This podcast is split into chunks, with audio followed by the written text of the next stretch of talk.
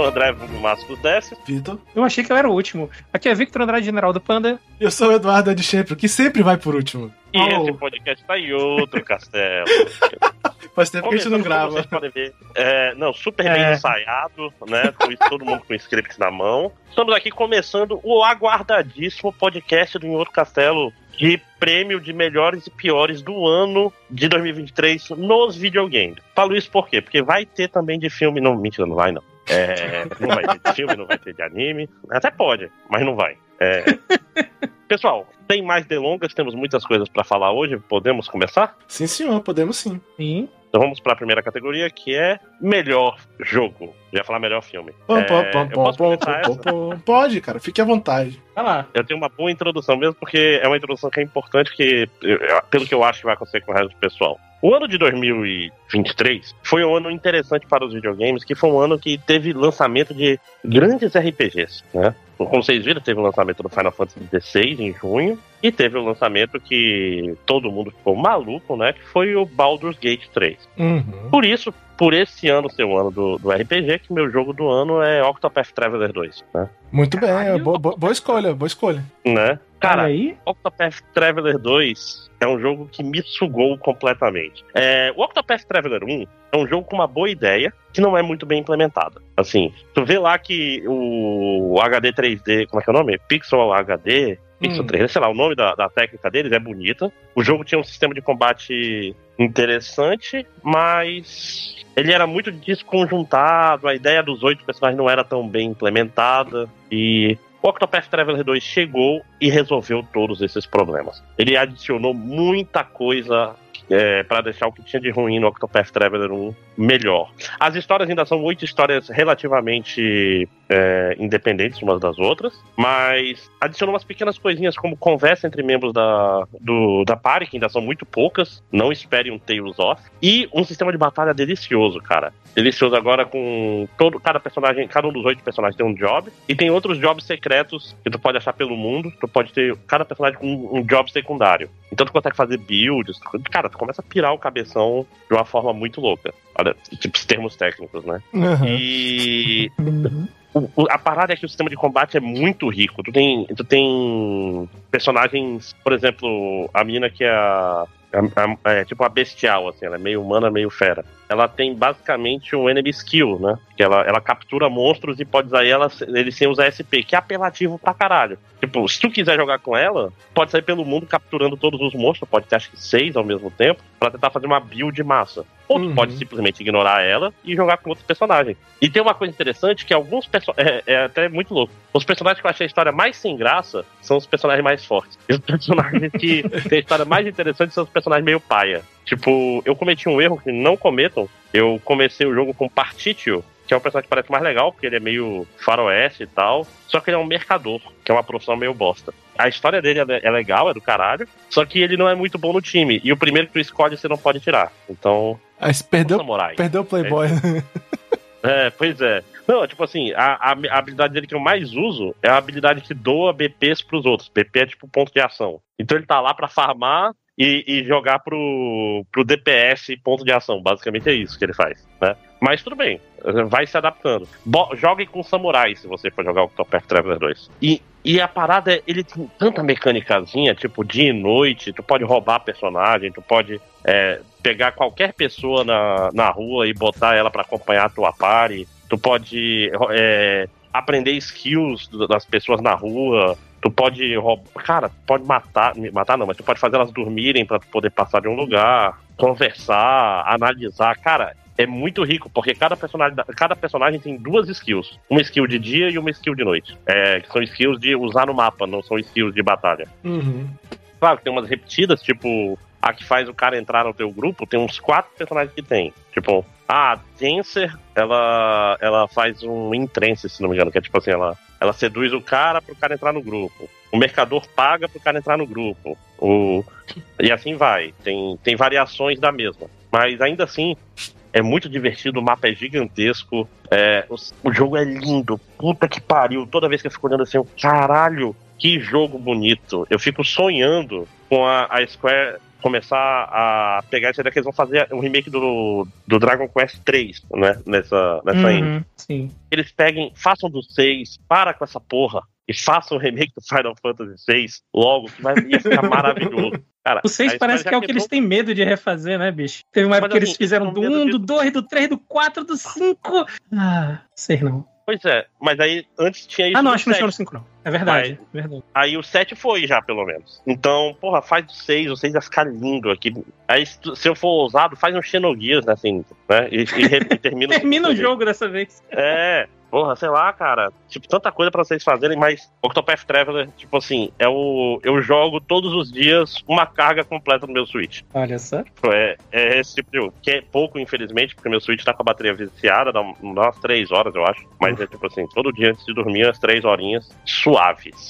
E é isso. Então, próximo, quem gostaria? Ah, eu, eu posso fazer um segue aí. Vai lá, Vitor. Porque eu não, não sei se vocês sabiam, mas 2023 foi um ótimo jogo pra, pra, de RPGs e tal. Um Saiu muita ano, né? coisa boa.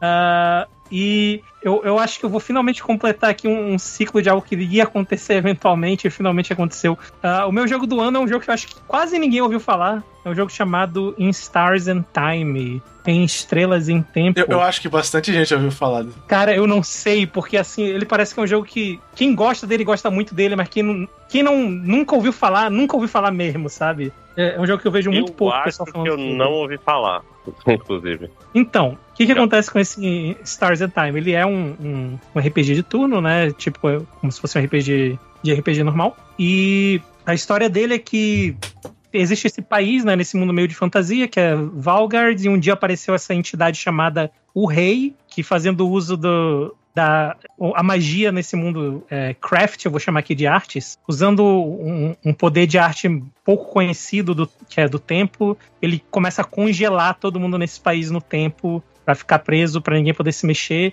E aí uma pessoa consegue sobreviver ao ataque inicial dele e parte numa jornada para derrotar ele. E você não é essa pessoa, você é o quarto membro da party dessa pessoa. Você é o Sifrin, você é o, o ladino da equipe. E o jogo já começa meio que no final da história. Vocês já estão indo pro, pro, pra mansão onde ocorreu o ataque inicial para tentar derrotar esse rei. E o negócio do jogo é que o Sifrin, logo que eles entram no castelo, ele é o ladino, né? Então ele vai checar por armadilhas e ele acaba não checando direito e ele morre. E aí ele imediatamente volta pro dia anterior, que é quando o jogo começa. Então, ele é um jogo de viagem no tempo, ele tem esse esquema de você ter que ficar fazendo loops temporais. Ele é um jogo bem simples, assim, ah, ele tem dois lo- locais, assim, o jogo inteiro. Ele tem a cidadezinha que você começa e ele tem o, essa mansão que é como se fosse a única dungeon do jogo. Ele, assim, começando que o, o sistema de RPG dele eu, eu acho, eu achei bem legal, que é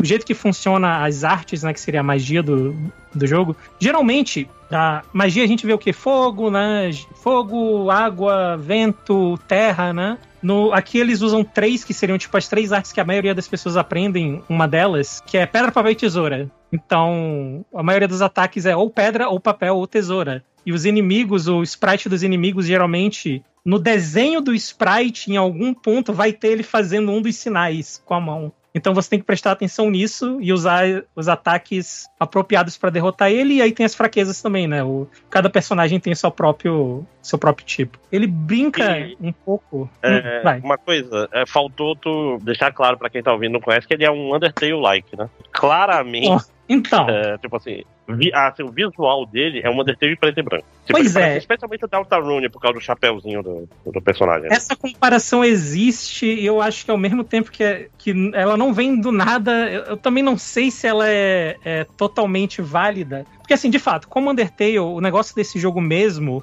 é que você começa a, a se aprofundar mais nos personagens e meio que esse que é o, o ponto real do jogo, né? Você conhecer os membros da sua equipe, você descobrir mais sobre eles, você descobrir mais sobre o pró- próprio personagem principal, que aí eu acho que é uma grande diferença de Undertale, né? Em Undertale você joga basicamente com um, um recipiente vazio que você né, se coloca lá dentro. É um personagem que ele pró- próprio, teoricamente, não tem uma, uma personalidade própria. Aqui não. O Sifrin, que é o personagem principal, ele tem uma personalidade própria. Ele é um personagem por si só, que você vai conhecendo aos poucos junto com o resto da party. E você vai observando a, a- as interações entre eles, né? O relacionamento que, ele tem uns, que eles têm uns com os outros. E aí, o ponto bom do jogo realmente é esse. A escrita é muito legal, os diálogos são muito divertidos. Eu gosto de todos os membros da party. Uh, eu acho que ele faz um bom trabalho na hora de desenvolver eles e a relação que, que eles têm entre si. Esse não vai ser um jogo para todo mundo. Eu sinto que tem um, um, tipo muito específico de pessoa que,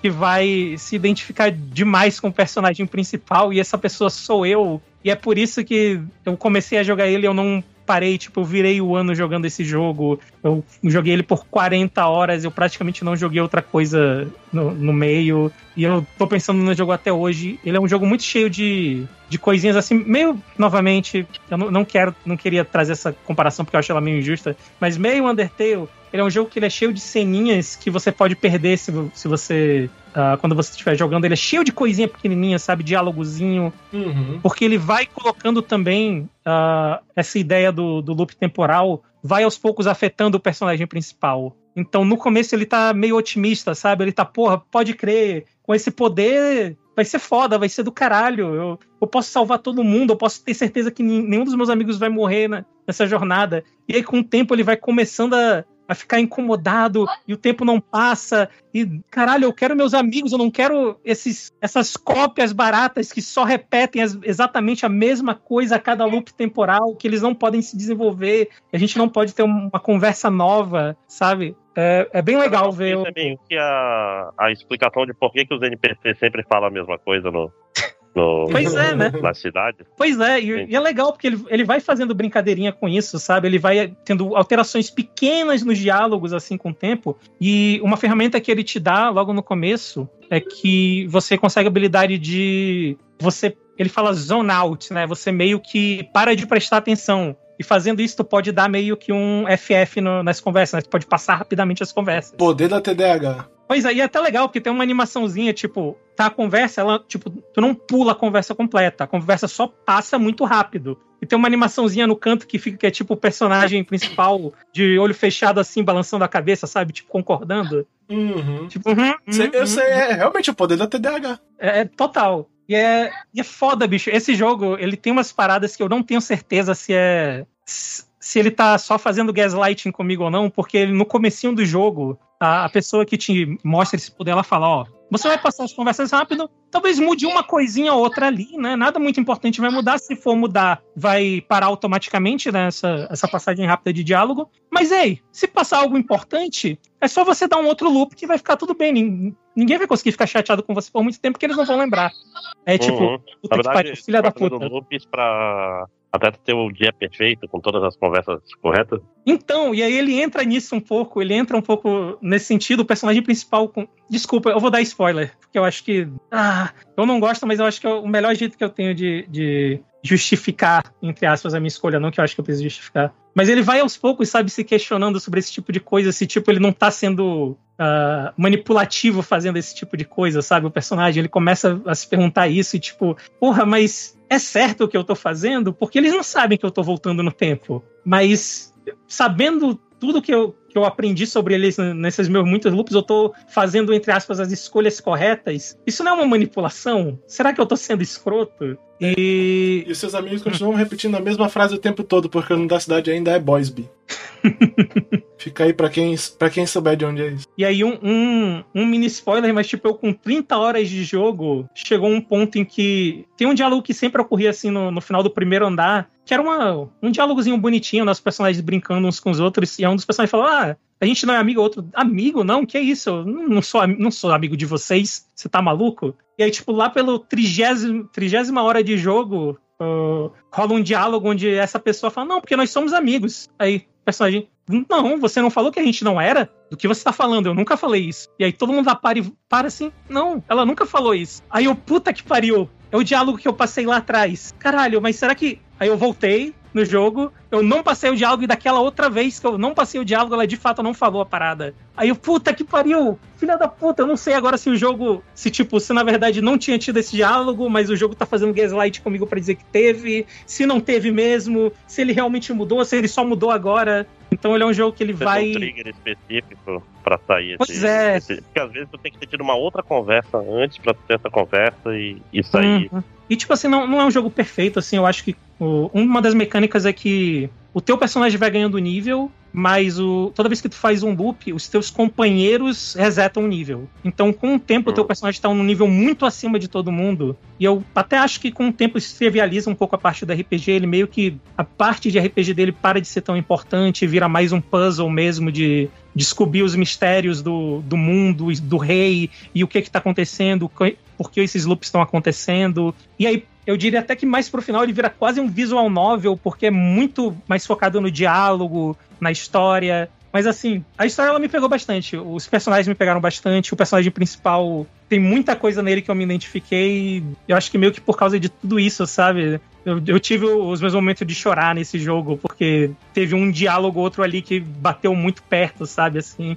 uh, de mim. Então, eu acho que ele é uma experiência que não vai ser para todo mundo, assim, esse negócio especial, mas eu acho que para quem for, para quem conseguir conectar com uh, esses personagens vai ser um, uma experiência muito, muito única, assim. E é isso, sabe? É um joguinho. Ele foi feito em RPG Maker, inclusive. Ele é majoritariamente feito por uma pessoa. E, sei lá, eu acho que é a coisa mais né, on-brand para mim que o meu jogo do ano seja um, um negócio tão, é, sei lá, entre é, aspas, pequeno, intimista.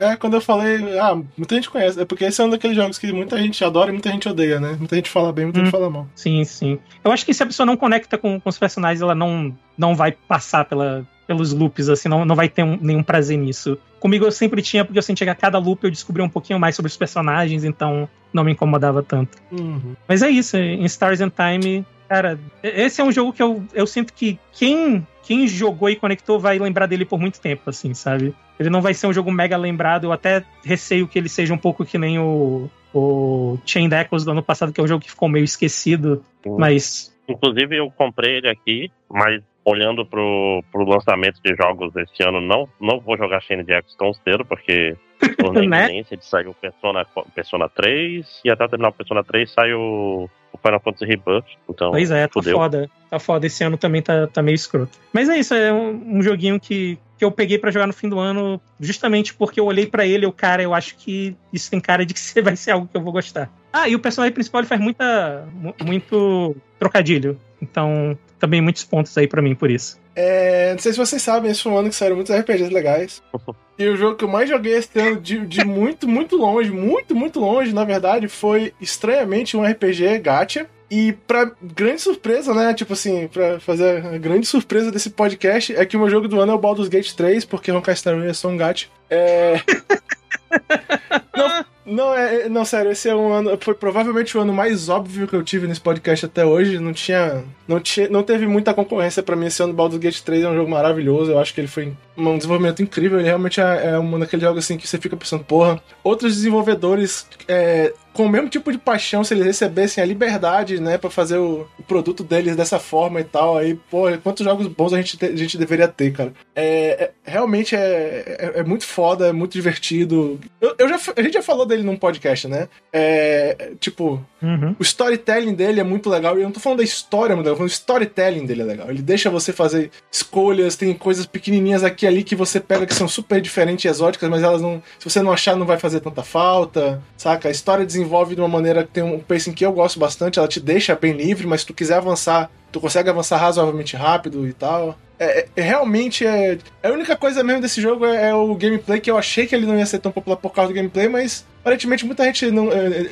encontrou um, um workaround, né? Que é basicamente tu põe no nível mais fácil, que as batalhas ficam super fáceis. E aí tu meio que consegue avançar rápido e ir pra parte legal do jogo, que é a história, né? Mesmo e tal. Então, tipo, eu vi que algumas pessoas estavam fazendo uhum. isso. É, cara. A, a, a batalha de Baldur's Gate 3, apesar de lenta, ela tem a magia de tu fazer as coisas de um jeito completamente esdrúxulo e funcionar, né? Ah, não, é, tu derruba. De tu derruba é, candelabros na cabeça de pessoas, tu joga caras em buracos, tu faz um monte de coisa desse tipo assim e tal. É, é muito criativo, é muito legal, mas eu entendo que tem gente que não gosta, né, do, do sistema mesmo, eu entendo. Eu acho que a última vez que a gente teve um RPG desse formato, porque ele não é um formato muito mainstream, acho que a última vez que a gente teve um RPG desse formato que foi assim, mainstream, que muita gente jogou mesmo, foi o XCOM, né? Eu acho. Porque tiveram outros populares, mas assim, eu digo mainstream mesmo. Esse foi tipo o jogo mais visto, tipo, no Twitch durante não sei lá quantos meses, saca? Assim, um negócio assim. E realmente ele ficou mainstream esse jogo. Acho isso muito legal. Uhum. Tomara que o gênero ganhe mais visibilidade, porque tem jogos muito bons.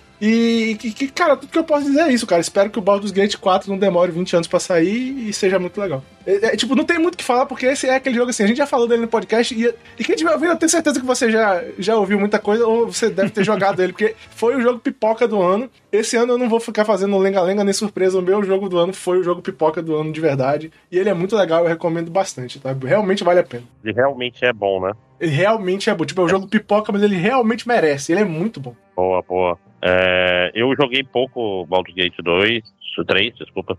É, então eu vou falar mais pra frente. Ih! É. Ui, ui, ui. Eu não joguei porque vocês já tinham jogado. Eu, ah, é melhor jogar outras coisas, então. Joga, cara, legal. O nome do podcast. Parabéns. É, então vamos agora falar do que as pessoas realmente querem ouvir a gente falando? Com certeza, falar né? de jogo ruim? Cada vez mais difícil em todo ano. Não porque não tem jogos ruins, mas porque, né, dinheiro. Quem gasta com E- jogo e- ruim hoje em dia? Não, dinheiro, dinheiro e tempo. Você, fa- você tem tanto jogo Sim, saindo, você vai verdade. gastar tempo com jogo ruim, né? O- Pois é, né? Um absurdo. E ainda assim eu joguei Redfall, que é o meu pior jogo do ano. Foda-se. Pô, eu queria, eu queria jogar, tu falou, tu falou pra gente jogar, e aí tu nunca me falou nada, pô, eu não comprei o jogo, caralho. Não, não, mas o Redfall tava no. Se ele não tá ainda, ele tava no, no Game Pass. É, não, na época, na época, Caralho, na época ah, o meu tá, Game tu tá sem. Mas na época o meu Game Tá Pass sem, tava né? funcionando. Na época dava pra ter jogado. Ah, pois é. Caralho, brother. Não, então, ele é foda, porque às vezes o, o pior jogo do ano é tipo, ah, esse jogo é uma merda, ele só não funciona. Esse aqui, ele meio que funciona, ele é um jogo. Ele só não, Só não é não bom? tem muito o que fazer, cara. Sei lá, eu, o mapa da, da cidade que tu tá em, em Redfall, né, que é um... É, é a pior ideia do mundo, né, é porque ele é teoricamente um immersive sim multiplayer, só que meio que não funciona, sabe? Porque o Immersive Sim geralmente requer que tu, tu se concentre, né? Que vocês entrem no mundinho do jogo e tal. E aí tá do teu lado o teu amigo com uma shotgun tirando pro alto, feito um maluco. E É, é tipo assim, Ah, né? cara. Tu tá tentando emergir no jogo e o cara tá jogando Left 4 Dead, né? É, é, e aí tu, tu foda-se, vou jogar Left 4 Dead também. E aí, Que tipo, é muito mais legal. Pois não, é, não. Então tá, vamos jogar isso aqui como Left 4 Dead, vamos lá, uhul! E aí tem que andar pra caralho pra encontrar um monstro, sabe? A gente andou. Sem sacanagem, eu acho que teve um dia que eu joguei uma hora e, tipo, 20 minutos, 30 minutos do tempo foi a gente andando de um lado pro outro, procurando o que fazer na cidade. Ah, não, man. Sem condições. Porra, foi muito chato, cara. Foi muito chato. E aí teve o, a cereja no bolo, né? Que eu acho que é, que foi finalmente encontrar um problema de programação do jogo, que foi uma quest que a gente chegou e tinha que falar com uma pessoa, só que era assim, entrou. A gente entrou o grupo inteiro pra falar com a pessoa na casa. Desapareceu o ícone da pessoa falar. Puta merda. Tá. Todo mundo sai. Saiu. Reaparecia o ícone. Jesus, entra lá. Aí Jesus entrava. Tá, o ícone tá aí? Tá, tá, tá. Beleza. Jesus, Jesus entrar lá sempre sou engraçado, cara. Né? Entra na minha casa, entra na minha vida. Ivy, entra lá, dá uma olhada. Ah, ainda tá funcionando. Tá, vou entrar. Aí não funcionava. Puta que pariu. Aí eu saí, aí saí, sai todo mundo. Tá, eu vou entrar primeiro, eu entrava. Tava o ícone. Ivy, vem. Ela vinha, tava o ícone. Jesus, vem. Entrava, desaparecia o ícone. Ah! E a gente ficou, sabe, procurando a, a combinação correta de gente, da- de quem tinha que entrar primeiro, em qual ordem. Caralho! E aí eu nunca me jogou. Porque depois disso, Porque sabiamente nunca mais quiseram voltar? jogar, né? Sim. Ah, cara, é foda. Faz um ou outro, né? Ou Immersive Sim, ou multiplayer Left 4 Dead e tal. Os dois juntos claramente não funciona. Não dá. Não tem condição. Isso aí. É, é uma pena, né? Porque É uma pena, eu Eu tava não- empolgado. aí, Immersive Sims é, é um, é um gênero que tem seus fãs e não sai muito jogo, assim. Uhum. Não tem muita gente Uhum. fazendo. Então, é isso. É, Ed, quer falar o seu? É, eu, eu burlei uma das minhas principais regras esse ano. É, mais explicações sobre isso no futuro. É, é que eu ia, eu queria, é o termo correto, botar esse jogo no prêmio, no prêmio Crapcon desse ano. Mas, como não dava pra pôr esse jogo no prêmio Crapcon esse ano, mais sobre isso no futuro, é, eu, eu optei por colocar um jogo que eu não joguei no meu pior jogo do ano. Até porque eu não joguei muito jogo ruim esse ano. Seria injusto com qualquer uma das minhas outras opções botar ele como pior do ano, quando ele não, provavelmente eles não foram tão ruins assim. Então, o jogo que eu estou simbolicamente nomeando como pior jogo do ano, eu acho que não tem nem como discutir que ele é a pior coisa de- de- em termos de jogo lançado esse ano, é o, o The, The Day Before. que eu não joguei, né? Eu, eu, eu não caí no. Não caí no conto dessa vez. É... a gente também não, e que não dá mais para jogar. É, que agora você acho. não pode mais cair, porque ele já. Acho que até o servidor já fechou. É, vamos lá, resumindo a obra. É a empresa Fan, é, Fantastic, né? Fantastic. FN Tastic, enfim, é Fantastic. Que é, é, prometeu que ia fazer um, um grande jogo open world é, multiplayer de zumbi, né? mundo aberto e tal, zumbizada, galera jogando junto. E aí, é, ficou atrasando o jogo durante vários meses, alguns anos, inclusive, acho que foram uns dois anos de atraso ou algo do gênero. E aí, esse ano, finalmente, eles resolveram, tipo assim, depois de terem anunciado que eles queriam um pessoal trabalhando de graça para eles, né? Ah, venha ser nosso colaborador aqui e tal, para fazer teste do jogo de grátis. Eles abriram o jogo em Early Access, ganharam uma fortuna no Early Access do jogo, e aí falaram: ah, não vai dar não, certo? O jogo foi mal, pessoal. Aí a Steam removeu o jogo da, da loja e os caras fecharam o servidor. Anunciaram que ia fechar o servidor um mês depois. Tipo, o jogo foi lançado em dezembro. Não dá mais para você jogar o jogo. Foi, foi, um golpe muito safado, meu. Muito safado. Caralho. E o jogo é uma bosta, não é só porque ele é um golpe safado, ele é uma bosta mesmo, ele era ruimzão, cheio de bug. E, e, e, não tinha como não falar mal desse jogo em algum momento, em algum lugar, em outro castelo. Então, fica aí o meu prêmio do cocô pro Day, The Day Before. A empresa fechou, inclusive, tá? O jogo faliu a empresa.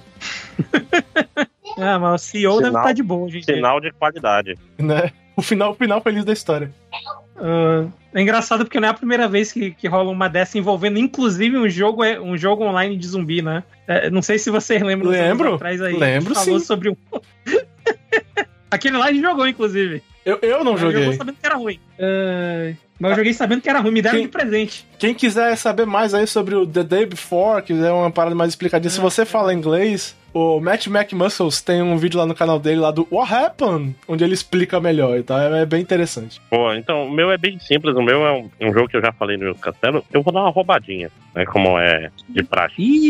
É nóis. O meu jogo não é exatamente um jogo, mas é um jogo, porque é uma experiência stand-alone, você joga, controla um personagem, anda e tal, e é a demo do prólogo do Alone in the Dark. Que puta que, pariu, pa que parece uma merda, eu não cheguei a ver não, eu parece uma merda mesmo. Não foi... Que ideia. Eu, eu dei uma olhadinha ideia, depois que tu falou, eu dei uma olhadinha na internet, parece uma bosta mesmo. Fazer, vamos fazer um jogo de terror que é sobre uma menininha numa casa mal assombrada que não sente medo. Nossa, parece muito interessante. Ela vendo as coisas mais assustadoras do mundo e saltitando pelos corredores. É isso Pô, que vai dar medo nas pessoas, né? Tipo assim, não é nem a jogabilidade ou nada, mas o tom é tipo assim, completamente inexplicável. Completamente inexplicável. Tipo assim, cara, por que fazer assim? Né? Tipo, eu saí, saí meio revoltado da experiência, porque eu, eu fui na, na empolgação, porra, a demo de, de graça de um jogo de terror, parece interessante, vou testar. E eles foram ousados, porque é um prólogo, não é a demo do jogo, né? E é simplesmente uma merda. Aí, meu amigo, aí não tem condições.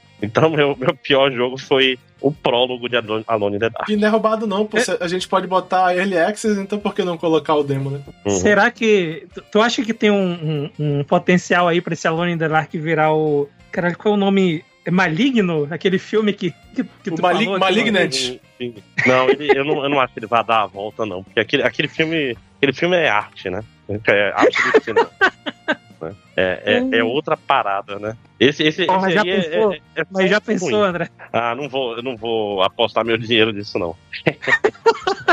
Justo. Mas é, é, é isso de pior jogo. Vamos falar alguma menção honrosa, alguma coisa assim? De jogo merda nesse ano? É. Hum, acho que não. Acho que esse foi um ano teve muito jogo forte e eu, eu acabei evitando a maioria dos jogos ruins. É, eu já falei de um jogo que eu não joguei, não vou, não vou sair cacetando um monte de jogo que eu, que eu não joguei, não. eu, eu, tive sorte de evitar a maioria dos jogos ruins mesmo. Uhum. É justo, é justo. Então vamos, vamos continuar agora, vamos falar de coisa boa, vamos falar da maior surpresa do ano. Uh, Eduardo, começa aí. A surpresa do ano? Cara, é, eu acabei de falar zoando, mas a minha maior surpresa do ano realmente é, é o Honkai Star Rail. Eu não achei que eu fosse. Eu não achei que o jogo que eu joguei mais num ano onde teve vários jogos bons ia ser um, um gacha, saca? Joguei muito esse jogo, ele é legal, ele é muito divertido, ele tem um sistema bacana de ficar montando os, os times, testando as paradas legais, ele tem conteúdo, os caras dão coisas legais pra gente, man. Eu ganhei um personagem de 5 estrelas foda. Pois é. É tipo, saca? É, é, a mesma empresa, cara. É a MiHoYo mesmo. Que caralho! Como é possível?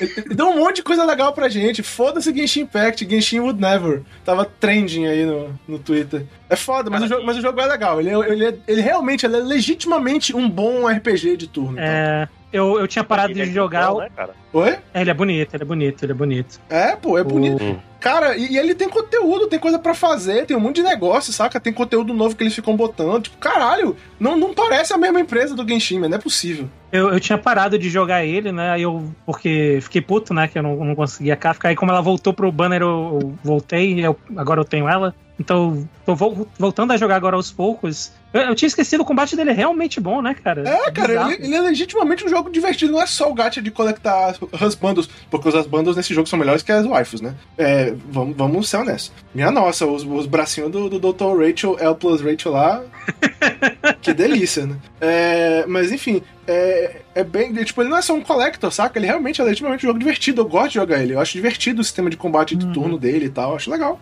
Eu realmente gostei desse jogo. Eu fiquei surpreso. Tipo assim, eu parei ele. Eu comentei isso durante os DLCs do ano e tal. Eu parei de jogar ele porque eu não aguentava mais jogar dois gachas e tal, Genshin, não sei o quê. Eu, cara, eu parei o Genshin e tô jogando ele agora. ele é muito melhor do que Genshin Impact em vários, vários aspectos. Então, então fica aí o meu, meu beijo pra MiHoYo que consegue ser uma empresa incrível e uma empresa incrível, né? Opa, É, ele tá- ele também é alto tipo- canibalizando, né? É, mais sobre isso no futuro. Inclusive, ela. o, o Star Rail, eu acho que ele é tipo metade do. Da, do espaço em HD do, do Genshin. É, não, é, é, é sim. Ok. Mais Eu tentei baixar Genshin isso? recentemente e.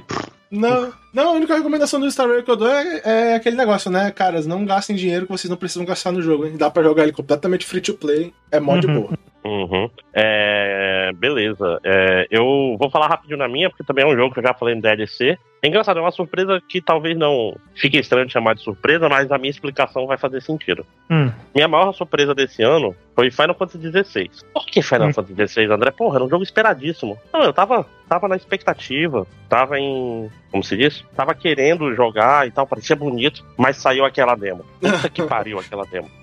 Não, é, é aquela história. Você sabe que a demo funcionou quando você termina a demo e compra o jogo na pré-venda. Tipo, e foi exatamente quando eu terminei a demo, assim, caralho, que jogo lindo. É foda, Que- é foda mesmo. Tipo assim, as lutas fodidas e, porra, o Clive é um personagem interessante, a dublagem é legal. O mundo é inter- tem cheio todo- de coisa rica e né, interessante e tal. É, o, o tipo assim, quero ser Game of Thrones. Aí, aí depois a gente sabe o que acontece, né? Mas, tipo assim, cara, na hora, caralho, Final Fantasy XVI, estou muito no trem do hype. Chuchu. Né, Então, de longe foi a, a grande surpresa minha nesse ano. É que foi o, o momento que você virou Super Saiyajin, né? Tu jogou o demo. Ah, caralho, porra, aquela luta do, do Ifrit contra o. Eu não vou lembrar da- da- do passarinho lá. Da, da Fênix? Da Fênix, né? Uhum. É. Porra, que do caralho, tipo, que interessante, bonito pra cacete a música do jogo, os visuais. Take your tudo, hands off, cara, tu- off my brother, né, cara? É, não, e, e- e eles fizeram um negócio legal, tipo, a enciclopédia dentro do jogo. É tipo assim, pro. é, eu sou um cara de world building. Tipo assim, esse é meu. É, é- é a minha comfort food é world building. Por isso que eu gosto de Game of Thrones, por exemplo. Por isso que eu gosto de Duna. Uhum. Que, tipo assim, tem muito. é, a- tem a história principal e tem uma porrada de coisa que é, não aparece direito na história principal, mas tá lá na, Dá- no mundo passivamente. Que dá, dá pra tu passar 100 horas lendo a, a wiki do- da história, né? Só vendo Sim, as coisas que, que- que não estão no livro e tal. Não, e o- é por isso que acho que, discutivelmente, meu jogo favorito da vida, que eu já tenho que, tem que ter um asterisco aí, Disco Elysium tá aí por isso. Você passa horas no, na wiki de Uhum. Disco Elysium tentando entender o mundo. Que é, é uma parada, tipo... Então, Final Fantasy XVI, aquela demo me surpreendeu porque mostrou que ele tava indo nessa, nesse rumo e não simplesmente cristais. Uhum. Se bem que aí, ah, mas e o Final Fantasy XIII? Não, porra, Final Fantasy XIII não, né, gente? Não dava pra entender porra nenhuma naquele jogo. Eu nunca Ali joguei, eu não posso falar muito, eu nunca joguei, mas é, pois é. Não, isso que eu gosto muito do 13.2. Mas. E eu gosto do 13 depois de 30 horas, quando ele começa. Aí ele fica legal. Eu gosto do sistema de batalha e tal, mas não é sobre isso. Então lá, Vitor, a sua surpresa. É, Pra mim, no- apesar de, de ter sido um ótimo ano e tal, né? No geral, foi um ano muito bom. Eu acho que nenhuma surpresa assim conseguiu superar a do começo do ano, que foi. Ei, Hi-Fi Rush, olha esse jogo que legal. Adivinha só, você já pode baixar e jogar ele agora. Né? E de fato-. Batidão, jogo do Porra. batidão. Porra, cara, que jogo maneiro, que jogo bom. E só pra ter um- uma segunda referência aqui no, no mesmo podcast, porra, 2023 e tal, filha da puta me fazendo referência a Xenogears, cara. Caralho, tomando cu. Esse jogo tem muitas referências a muitas coisas. Caralho, mas a de Xenogears é inacreditável, cara. Eu lembro que eu larguei o controle quando eu, quando eu comecei a assistir. É incrível. E, porra, e é um jogo muito bom, assim. Tirando. Se eu, se eu tirasse todas as coisas que. que eu- outras coisas que eu gosto do jogo, né? De. Que não dizem respeito à gameplay, né? Se eu tirasse o visual, se eu tirasse a dublagem maravilhosa, o diálogo divertido, os personagens. Porra, a gameplay ainda é do caralho. Ainda é uma ideia muito foda. É um jogo muito bom. Ah, eu já comentei ele aqui lá atrás, quando ele saiu, se eu não me engano. E ele continua sendo um ótimo jogo, cara. Que eu acho que merece aí pelo menos um prêmio aqui. Isso aí. Cortou o nome do jogo pra mim. Eu tô, tô aqui muito confuso. Hi- Hi-Fi Rush, Rush. cara. Ah, tá. Pô, Que- Hi-Fi Rush. É, que, é- que é um jogo bem legal mesmo. Gostoso demais. Porra. Me lembrou que videogame é divertido, olha só. Que coisa louca. Eu posso. Então vamos pra, pro que interessa, né? Novamente, que porra de surpresa. Eu tenho umas crianças brincando aqui. cara. É, A gente É, gosta de decepção, é. né? Decepções. Eu posso começar? Pode. Pode. Eu quero começar, sabe por quê? Porque minha maior decepção desse ano chama-se Final Fantasy XVI. Toca, Ah. toca aí, André. A minha também. Olha aí. né? Porque, porra, o jogo é muito legal. O jogo tem um sistema de batalha fudido, muito bom. Mas ele não é um RPG, né? Porra, eu queria que ele fosse um RPG, tivesse equipamento, tivesse party. Tivesse RPG, mas ele não tem RPG. Ele mal tem quest. Ele é um Devil May Cry, né? E legal, mas não é um Final Fantasy, né? E a gente passou, acho que uma hora falando mal dele no, no outro podcast, né? Sim. Você quer adicionar alguma coisa, Eduardo? Não, eu só queria dizer que, tipo assim, pô. É, é- o, o disclaimer que tem que ser feito. Eu não acho que ele é um jogo ruim, né? Ele, ele não é um jogo ruim, ele é um jogo legal. Mas é aquele negócio. Eu sou. Meu jogo favorito é, é Final Fantasy é, 14, né? Então, tipo, o time de, de Final Fantasy 14 que tá trabalhando nesse jogo aumentou demais a minha hype. Como o André falou, aquele demo é maravilhoso. É incrível. Então, tipo, ele promete pra você um negócio que o jogo não entrega. O demo do jogo promete um negócio que o próprio jogo não é, tipo assim, ele entrega no começo. O começo do jogo é muito bom. E aí a segunda metade dele, infelizmente, não é, tipo, não segue o mesmo caminho da história, saca? Ele vira aquela, ele vira um jogo meio genérico de você ir matar o destruir o, o vilão que ia dominar o mundo, buahaha. E tipo assim, eu até gosto do, do, do sistema do jogo, tipo assim, eu não tenho esse problema do, o André comentou, do, dele não ser muito um RPG. Eu tô meio acostumado com essa ideia com o Final Fantasy, eu acho que esse é o caminho que o Final Fantasy vai tomando no futuro. Mas assim, a verdade é que a história do jogo começa muito, muito foda, mano. com muita promessa, e aí do meio pra frente ela fica muito fraca. E aí, tipo, saca? Eu tava. No, o próprio jogo me deixando uma hype tão grande, jogando ele, não é nem porque eu, antes dele sair, tá? Jogando ele. É incrível o começo. Que aí a segunda metade realmente, tipo, saca? Tirou, tipo, desinflou o balão, assim. Aí. Foda, não. É, o, o jogo, o jogo me decepcionou, infelizmente, por causa disso. É uma pena, mas, enfim. Não, no chega no final, quando já tá chegando ali na, na luta contra o Odin, que seria um, um vilão foda, né? Sim, seria um vilão muito O- melhor. é, a- tanto que a luta do Odin é melhor do que a luta do último chefe. É, a luta do Toda- chefe não é muito legal. É. E a única coisa salvadora no final é. Qual é o nome? É que o, o, final em si, a cutscene final do jogo é maravilhosa. É, o final É. do jogo é legal. Acho que é o melhor final de Final Fantasy que eu já joguei. assim. Ele é, mu- e- ele é um final muito satisfatório e tal. Ele é, ele é muito É, completo e e, ele- tal. E, e ele não é exagerado, saca? Ele poderia ser. Tipo assim, vai Hideo Kojima tinha uma hora a mais no final ali. Mas não, ele, ele termina na hora que ele tem que acabar. André, André se tu jogasse Shadowbringers ia mudar tua vida, André. Porra, é, eu, eu quero muito, mas não tem, não tem condição de jogar Final Fantasy XIV. Eu Porque se eu trabalho, né? começar agora, se eu começar agora, meu podcast de fim de ano de 2024 vai ser só Final Fantasy XIV. É. Melhor, pior, surpresa, decepção, porque é o único jogo que eu vou jogar, né? Se bem que ele tá. Ele tá agora de graça no, no Game Pass, né? Deve, cara, deve ter Sim. al- alguns daqueles caras que fazem vídeos ou podcasts resumindo e contando toda a história que dura tipo 18 horas de vídeo aí pra tu ver. Né? Sei lá. Cara, Mas, mas, enfim. esses vídeos de, de resumo de história, quando é uma história que eu não vi, eu, eu, eu, eu paro de conseguir seguir muito rápido. Porque começa a falar de pessoas, eu, quem é essa pessoa mesmo? Aí fodeu, né? É, é foda, mas enfim, né? É, é, a verdade é essa. Ele é um jogo que. Ele não é o Final Fantasy XIV. É uma pena. Mas assim, né? Como eu falei, não é um jogo ruim, mas foi a minha decepção. Eu, eu esperava demais, né? Sim, sim, eu, eu tô contigo nessa aí. E você, Panda, qual é a sua decepção? Porra, a minha, novamente, indo pro, pro lado mais de coisas desconhecidas, mas é o que eu já falei aqui antes. A minha decepção é o jogo que eu comentei no podcast, acho que na metade do ano passado, que se chama Neon Echo, que é um, um roguelite e ele é mó divertido e tal, ele é legal de fazer combo, ele deixa tu tu empilhar um monte de, de upgrade um em cima do outro que faz ficar coisas absurdas e a empresa decidiu que não tava dando lucro e demitiu todo mundo. É foda, hein? É foda. Uh, E aí a última atualização do jogo foi tipo em maio mesmo. Foi tipo, acho que uma atualização depois, talvez, ou antes do, de eu ter falado do dele no podcast aqui. Foi ah, triste, cara. Foi muito triste. Foi muito triste. Eu fiquei muito chateado. A comunidade tá muito triste. Todo mundo falando de como, porra, mas por que o jogo era tão bom? E agora não. Agora ele Não. morreu, né? É isso. Não é mais nada, né? Ele, ele tem lá, sei lá, 6, 10 fases que ele tinha antes, enfim. Que tivesse muita história, mas, ah, porra, muito triste, cara. Era um jogo com muito potencial aí. E. Ah, é. Nem fico puto assim pelo dinheiro que eu gastei nele, porque eu joguei, sei lá, 15 horas. Joguei umas 15 horas aí dele e foi tipo 15 horas, ótimas 15 horas gastas, mas porra, né? É o problema aí do, do, do Early Access. Triste demais. Triste. Infelizmente a gente não vai ter mais que falar desse tipo de problema aqui no, no- nesse podcast de hoje, né? Não, nunca, nunca mais. Nunca Ah. mais. Nunca mais. Ah, ah. Ai, ai. É, decepção, eu acho que é, é- é onde o outro castelo é melhor, né? Já diriam nossos pais. É, Não, não, não, não, Ai, não, não, não. Nada disso. Meu pai foi muito claro. Ele olhou pra mim pra mim e falou: Eu não sinto. Eu não estou decepcionado com vocês, eu só não tenho orgulho nenhum. Então. caralho. E Stumping, né? Aquele meme. Ufa!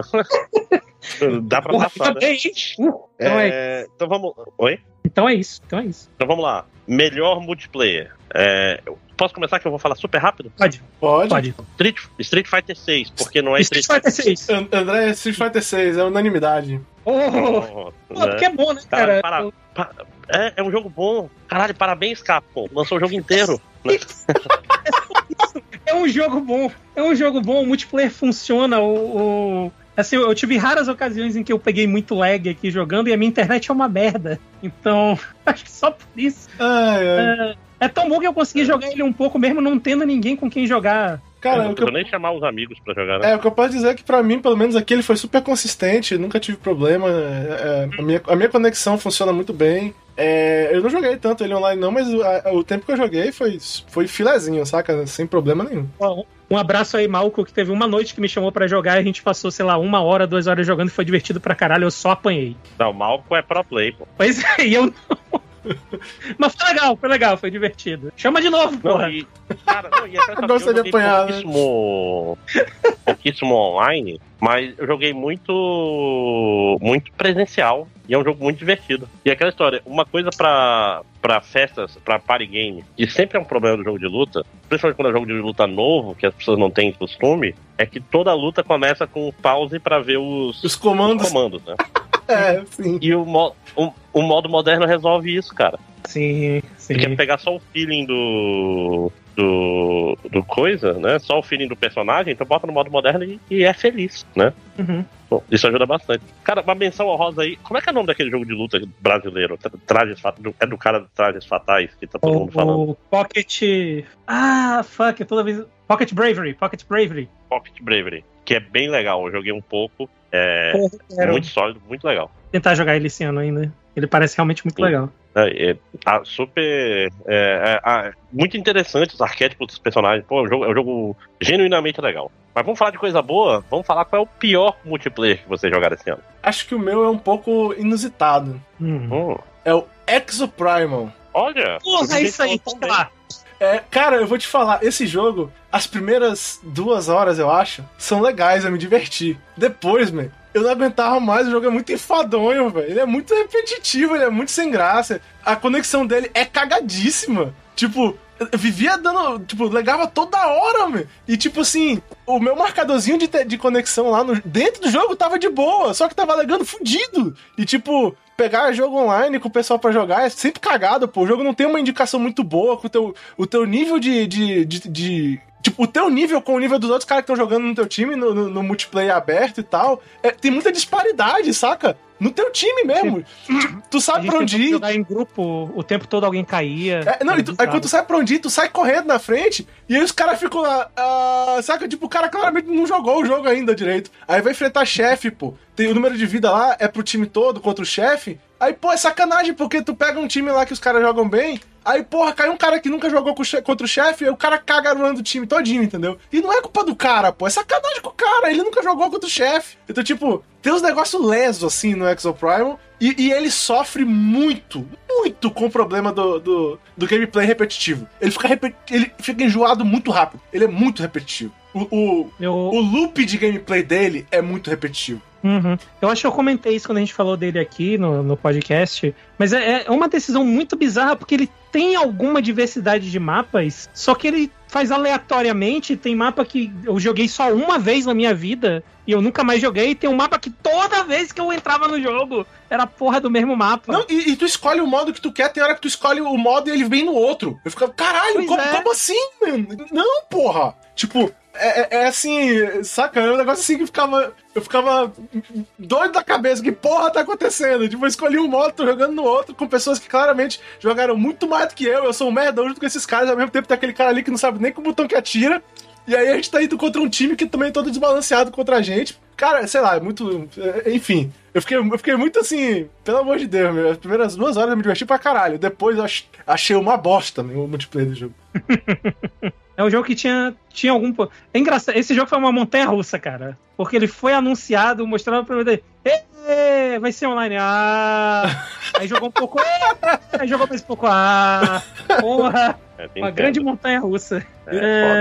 É, E tu, André? Eu, não, eu, eu vou me abster dessa pela razão simples que o único multiplayer desse ano que eu joguei foi Street Fighter 6. Faz sentido. não, não dá E aí não dá, aí não dá, é, não, não dá pra colocar ele. É uma boa razão, é uma boa razão. Cara, eu, eu cometi um grande erro. Acabei de me tocar. Mas eu vou, eu vou resolver ele no próximo, na próxima categoria, que é melhor joguinho. Lembrando, o que é um joguinho? Joguinho pode ser um, um, um jogo. É um jogo pequeno, um jogo de poucas horas, não necessariamente. Pode ser um jogo de celular, pode ser um jogo de console, pode ser um jogo na Steam. Mas é um jogo de escopo mais reduzido. Pode ser um loop de game- gameplay mais simples, aí ser infinito, pode ser um gacha. Um gacha simples, não pode ser Genshin, né? É, então, que, tipo que assim, o no meu seu coração. ano foi um jogo de RPG Maker, hein? Olha aí, pois é. E no seu coração, mas é um jogo que tu Ah, jogou umas 40 horas, então não, não, não cabe É. no joguinho. Assim, porque foi 40 horas de história e tal, então tem bastante conteúdo. Então você sabe no seu coração qual é o conceito de joguinho, você que está ouvindo. Né? Uhum, E o meu joguinho poderia ter entrado na categoria de melhor multiplayer, porque eu vou roubar. Porque é o Vampire Survival de Switch. Ah, faz ah. sentido. Sim. Não é Tá, porque tá, tá roubando, tá roubando, mas faz sentido. Não, É. mas é, é. Pô, tem DLC novo, tem modos novos e tem o multiplayer. Que, Que caralho, é uma experiência diferente. Caralho, faz muito sentido. Uhum, Porque tem umas coisas interessantes no multiplayer de Vampire Survival. Primeiro, a tela não abre muito, né? Então, ele, tipo assim, se vocês Sim. forem cada um pra um lado, ela vai, vocês vão ficar presos, o que é ruim. Presos no canto da tela, que é pior ainda, né? Que você não tá vendo de onde estão os inimigos. Mas a coisa mais interessante é que cada um tá pegando sua experiência. Então, sua build vai ficar muito menor. Vão ser mais personagens menos poderosos. E o item que um personagem pega, o outro não pode pegar. Então você tem que tomar muito cuidado na hora de fazer a build se tu quiser que todas as tuas armas tenham tenham evoluções, né? E falar, porra, não pega isso aí não, porque eu preciso disso pra minha arma, não sei o que, tem que fazer altas coordenações, tipo, pegar... Ta... Cara, tem uma raiva que eu tenho no Vampire Survival, é que seria ideal eu ter a tabela de evoluções na hora de escolher qual recompensa eu, eu, eu quero, e não dá, tem, tu pode ver ela, mas não na hora de escolher qual recompensa tu quer. Então toda vez que eu jogo, eu abro o Paint, Ah, e da, da, da, da, da print, né? É, e deixo ela lá aberta na segunda tela. Por quê? Porque Certo. quando tá na hora de evoluir, eu já sei o que, que evolui com o que pra não me perder, porque eu não decoro. Não, não decoro. Ah, Eu jogo Ah, Vampire não. Survival. O, hum, o meu irmão, ele tava com. Acho que era um aplicativo que tinha todas as, as builds. Pois é, e, e, tipo assim, se eu tenho que fazer print ou usar um aplicativo pra jogar o jogo, tá errado. Uhum, Tá, uhum. tá errado. Eu concordo. Né? É, porque plani- O- planilha de Excel nunca, né, pra videogame, porra. É, pois é. É, eu falo isso apesar de por exemplo, o Obradin e. Caralho, qual foi outro jogo que eu joguei com papel? Hair Story, né? Tem, tem jogos que tu precisa ter um papel pra fazer anotações, mas isso aí é mais que é quebra-cabeça, e etc. Não é o caso de Vampire Survivors, né? Mas isso posto, cara, é Vampire Survivors. E, e eu queria que ele tivesse aqui também porque saiu o DLC de Among Us, que é maravilhoso. Tipo, É o Gift That Keeps On Giving, né? Vampire Survivors. Uhum. E é isso. E vocês? Foda, é porque o meu é um jogo que eu já falei em podcast, mas é um podcast que nunca saiu, então nunca terminou de ser gravado. Eu vou com o Gravity Circuit, que só pra resumir aqui pro, pro pessoal que não ouviu o podcast, né, porque ele não saiu. O Gravity Circuit, ele é meio que um Mega Man-like, mas ele é mais focado em, em melee, né? Seu personagem robozinho, ele dá, dá soco, dá chute, dá, ele dá uppercut, joga bicho pra cima e dá juggle no bichinho lá em cima. Depois puxa ele com uma corrente e arremessa, arremessa em outro bicho. É um jogo muito divertido, é um bom Mega Man. Ele é, tem bom, bons momentos de plataforma. Ele também tem um combate muito muito gostoso mesmo de jogar. É um jogo que eu me vejo pegando pra zerar ele, assim, sabe, de vez em quando. Só porque sim, só porque é legal. É um jogo muito bom, cara. Gravity Circuit. E eu queria deixar também menção honrosa pra Holocure, saiu oficialmente esse ano na Steam, então fica aí a menção honrosa. Ainda de graça? Ah, sim, ainda de graça. Gratuito na Steam. Ah, inclusive, menção honrosa aí pra, pra sessão VTuber, né? É, Holocure e saiu o joguinho de luta, né? O, o Idol Showdown. E É um saiu, jogo de luta bem e saiu também. um outro também de açãozinho lá, mas eu, eu ainda não joguei. É, esse outro eu também não vi. Esse aí eu não, não vi também. Quer dizer que VTubers Mas é o- novo horror, né? Que, tipo assim, vai ter um monte de jogo. jogo de comunidade e tal. É, basicamente. É, é- é o, é a parada dos Dojin Games. Cara, tem uma, tem, tem uma, uma galera aí que é muito apaixonada e que sabe muito fazer as paradas. E é. Né? É, essa Sempre é a beleza sucesso. do mundo, cara. Se o mundo fosse um mundo não capitalista, pessoas assim estariam fazendo jogos o tempo todo pra gente. Né? E Ah, elas, não, mas tem que e, elas, e elas estariam ganhando dinheiro do Bob Koch- Kochik. Kochik. Kochik. É, Ah, mas vamos lá. É, ma- ma- isso pra, deixa pra depois. É, o meu joguinho do ano, eu falei no podcast também, então não preciso ir muito longe, é o 30XX, né, que é um roguelike de Mega Man. É o outro Mega Man É. que saiu esse É o outro Mega Man que esse ano, que é o roguelike de Mega Man. Cara, ele é bem divertido, realmente gostei bastante, joguei muitas horas dele. É, recomendo, porque né, é um jogo meio barato e tal. E, e dá pra se divertir um bocado, cara, com ele. Realmente é muito legal. É, tem dois personagens diferentes e tal. O gameplay deles é, é tipo como se um fosse o Mega Man e o outro fosse o Zero, né? É um pra espadinha e um pra tiro. Os chefes são bem di- diferenciados, as fases têm mecânicas próprias cada uma. Que, tipo, realmente é um, é um jogo de Mega Man muito legal. Tipo, a Capcom é, é, é a única pessoa que parece que faz tempo que não lança o Mega Man pra gente. Mas enfim, recomendo, cara. O 30XX é bem legal e é baratinho. Pega lá, ou então, sei lá. É, não, compra lá na Steam. Deixa eu ver, a próxima categoria é pior joguinho. Essa daí é Posso, outra categoria posso, posso, interessante. posso? Não, deixa, eu- É. deixa eu ir primeiro, porque eu, tenho nenhum jogo. Eu não joguei um pior joguinho Ah, esse tá, ano. ok, ok, ok. Desculpem, é, é isso aí. Só jogou jogos bons. É, por- é porque o meu tem, tem um segue a ser feito aí, que é, ei, foi um bom ano pra você que é fã de, de Mega Man, desde que você não conte com a Capcom. Ah, a Capcom, ela fez uma... Caralho, outra montanha russa, né? Ah, tinha o, o- Tem, eu acho que... Eu acho que não fechou ainda, talvez já tenha fechado, o gacha de Mega Man, né? O Mega Man X-Dive. E aí foi anunciado que ia ser fechado e tal, e, poxa, que coisa, né? É a vida. É como funciona hoje em dia, né? Videogame existe e depois não existe, né? Para de existir. Não, E não a é, Capcom não, é, a- não. não é a vontade da Ubisoft que você nunca mais vai, vai ter o seu jogo? É, é, não. Pô, A já tá fazendo lista pro ano que vem aqui. Inclusive, eu ia colocar outro jogo aqui, mas eu descobri que ele saiu em janeiro, em 4 de janeiro. Então eu já tenho um pro ano que vem. Enfim. o- Então, a a Capcom anunciou, né? Ó, a gente vai fechar os servidores e tal, mas a gente vai lançar uma versão offline. E aí, pô, maneiro, né? Assim, porra, quantos jogos não, não desapareceram e tal, né? Jogo de serviço que acabou e ninguém ma- mais pode jogar. Pô, legal, é uma coisa pra preservar o jogo, né? Do caralho, quando ele sair, eu acho que eu vou comprar, né? Pô, era um gato de graça, vai ser o quê? 50 reais? 80 reais? E aí me sai o jogo por 150 reais. e aí tu, ah, caralho, tá, mas eles, o que que eles mudaram no jogo? E aí tu vai ver, e tipo, nada, eles não mudaram nada, é o mesmo jogo, eles só te dão as coisas de, gra de, de graça mesmo agora, né? Sem tu precisar gastar dinheiro de verdade, mas é o mesmo jogo. Tanto é o mesmo jogo que ele só saiu pra Steam pra celular, que era onde o gacha tava. Ou seja, nem é o trabalho de portar pro, pro Switch.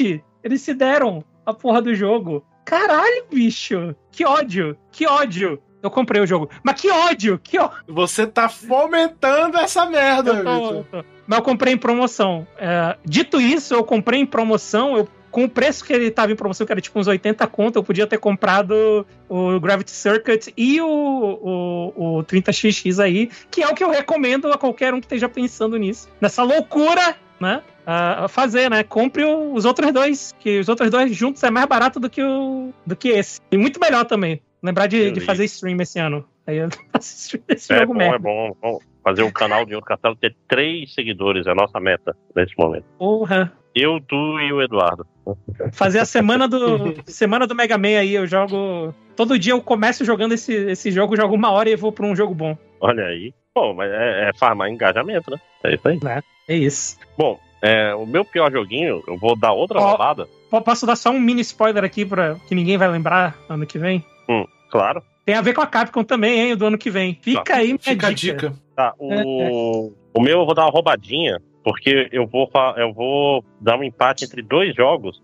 Uhum. E esses dois jogos, é, qual é a palavra? Eles não são horríveis, mas eles têm algumas falhas que, porra, podia ser tão bom, mas ficou uma merda. Por isso que a ruindade dos dois juntos dá um jogo muito ruim. O primeiro é o Storyteller, que eu, eu falei no, no podcast, que é um, é um puzzle de, de história em quadrinho de 3, 4, 6 quadros, dependendo. Onde tem, tu tem lá os personagens e os cenários, tem que botar os personagens no cenário para eles interagirem e acontecer alguma coisa. Então ele tem uma vibe que lembra um pouco o Scribblenauts, tipo, você tem uma tela, tu tem uma fala do que, que precisa acontecer, e tu tem que organizar as coisas para elas acontecerem desse jeito. Isso gera dois problemas. É, um Asa e corda. possibilidades é, em cada em cada fase é muito reduzido. Então, se tu é bom de, tipo, enumerar todas as possíveis combinações e ver quais são, começar das mais prováveis, tu vai resolver todos as, os puzzles com uma certa facilidade. Que é as Zicord em Scribblenauts, isso aí, inclusive. Não, mas o Scribblenauts é diferente porque ele tem muitas possibilidades. A gente pode Não, não, não, mas é as- diferente. É, é, é, é como toda fase só tivesse isso aí. Tem três coisas, tem três coisas, tu pode botar duas por quadro, uma ou duas, fica, tem poucas Hum, tá, possibilidades, tá, tá. entendeu? Tipo, Entendi você a diferença. tu- é. E ele é muito curto. Muito, tipo assim, eu, eu zerei menos de duas horas. Hum. Tipo, é, tem, sei lá, 20 e poucos puzzles. É tipo, porra, bicho. Porque se fosse um jogo de celular de cinco reais, aí tudo bem, mas ele foi um pouco mais caro. Então, é, foi underwhelming porque é um jogo que passou muito tempo sendo produzido, né? Tipo assim, se eu ouvir falar, sei lá, 2007, acho que mais de 10 se bobear. Demorou pra caralho, demorou pra caralho. E o outro, que poderia estar até na decepção, porque eu vi um certo hype, é o Humanity. Humanity, que é, é o Lemmings 3D, né? E é só isso. Esse é o problema. Tipo assim, são os puzzlezinhos. Aqueles puzzles que tu olha pro, pro cenário e fala, ah, tem que fazer isso. Aí é só trabalhoso. Tipo, eu não me senti desafiado, vamos dizer. Eu não, não, não chegava nas telas e falava, caralho, como é que eu vou fazer ele chegar aqui? Não, porque, ah, tá, faz ele pula aqui, pula aqui. Mas só é o trabalho de botar as coisas e tirar as coisas no momento certo e tal, mas nada nada complexo. Eu, ah, cara. Então, minha, é, os piores jogos do ano pra mim foram puzzles que não são inteligentes o suficiente. Uh, olha aí. o- Olha aí, né? Doutor, Hum, doutor. Cara, Isso lembra o, clássico do Nhoro Castelo, que é o Thomas Was Alone, né? Que Sim. também tem esse problema. Né, que tipo assim, ah, é, os puzzles são simples. E, e é isso. Vamos lá, próxima categoria tá acabando, vamos já pros prêmios, é onde o bicho vai pegar. A última categoria, pra gente dar uma, uma categoria mais pessoal, não é uma categoria sobre um ano, que é o Menor Abandonado, que é o jogo que a gente começou, tinha intenção de continuar jogando, mas largamos no supermercado, né? É. Fomos ali comprar cigarro e não voltamos. Essa é provavelmente a categoria que cada membro deve ter uns cinco, cinco jogos. Eu vou. Eu, eu Oh. tenho, mas eu vou. Eu, eu acho que eu vou, vou falar só de um. Eu abandonei Beleza. outros jogos, mas eu vou falar só de um. Eu também. Tá, vou eu primeiro? Eu posso começar, Pode ser. aproveitar. Então vai, vai lá. Meu, meu é.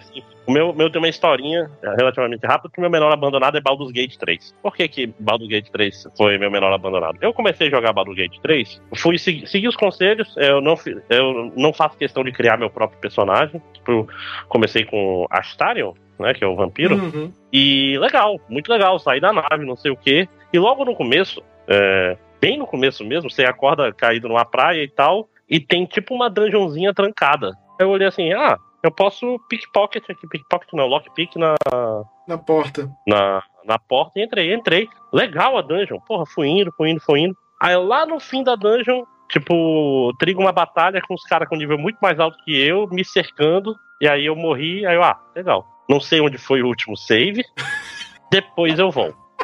Corta pra hoje, né? Onde eu nunca mais voltei pro jogo. Vou ali comprar um cigarro e já volto. É, eu tipo assim, eu pensei, é, ah, eu, vou- eu quero voltar, eu tava gostando, só que sei lá, fica assim, onde será que eu volto? Não sei, será que eu ainda lembro como é que joga? Eu ainda lembro da história. Tipo, simplesmente o tempo foi passando e. Eu tipo, assim, como um pouco antes do, do jogo clicar de verdade, fica, hum. fica muito aquela.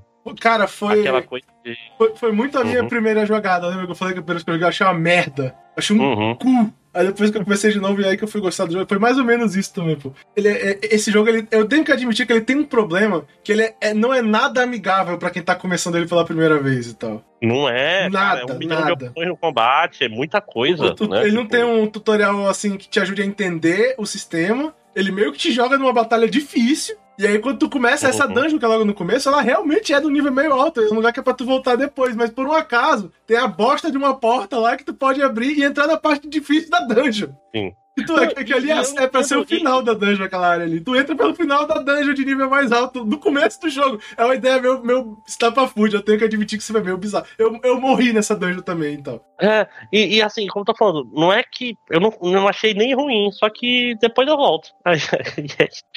Bom, é, esse foi o meu, meu menor abandonado de vocês. Tu teve, Vitor? Deve ser coisa. Eu, eu, vou chutar que deve ser coisa da Larian Studio mesmo, porque eu joguei o, o Divinity Original Sin 2 comecinho esse ano aconteceu algo parecido. Eu venci, mas eu, sabe assim, eu venci, mas eu não tinha mais nada no inventário. Nenhuma poção, oh. nenhuma, nenhum negócio de ressurreição, nada, nada, nada, nada. Foi, foi meio tenso. Menor abandonado, vamos lá. Eu. Uh, dois. Uh, teoricamente um, porque o outro eu nem comecei. Eu não comecei, eu nem comecei Lies of P. E eu não, não continuei ainda, eu pretendo voltar quem sabe, né? Eu acho que eu falo isso todo ano, eu nunca volto. O Armored Core 6, mas eu acho que vou voltar sim, porque ele é mais. O negócio de ser missãozinha, eu acho que é mais simples de voltar para ele. Que foi porque, né, eles saíram naquela época do ano que eu tava extremamente atribulado. E aí, quando eu. Porra, agora eu vou voltar a jogar, eu, pô, e agora? Eu volto a jogar essas paradas que todo mundo já falou? Ou eu jogo essas coisas que eu não ouvi ninguém falar sobre? E aí eu acabei indo pela, pela segunda parte, né?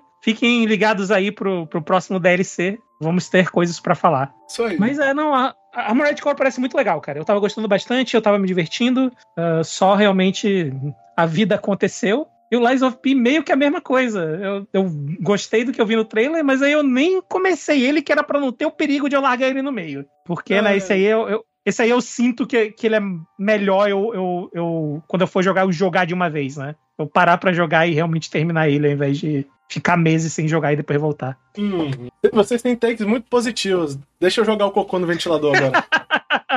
o meu menor abandonado, eu abandonei porque eu não queria mais jogar mesmo nessa porra. Que era o, o Homem Spider-Man 2. Opa. Essa que é, que é a verdade. Eu enjoei e parei de jogar o jogo. E é, é algo que eu não esperava que fosse acontecer quando eu comecei a jogar ele. O gameplay do jogo é legal, é muito divertido. Explorar o open world dele é bem legal. Mas a verdade é que eu achei a história do jogo mó bosta. Não tava, não tava me puxando pra, pra dentro do jogo. E eu não, não, cara, eu não avançava a história nunca. Nunca! Eu fazia todas as side, side quests, ficava fazendo todos, salvando todo mundo que tava sendo assaltado, fazendo tudo. E nunca avançava a história do jogo, porque na verdade é que eu achei a história meio bosta. Essa é a verdade. Tipo, é, a história do Peter sendo o, o, o cara. Quem não jogou o jogo, desculpa, mas enfim, foda-se.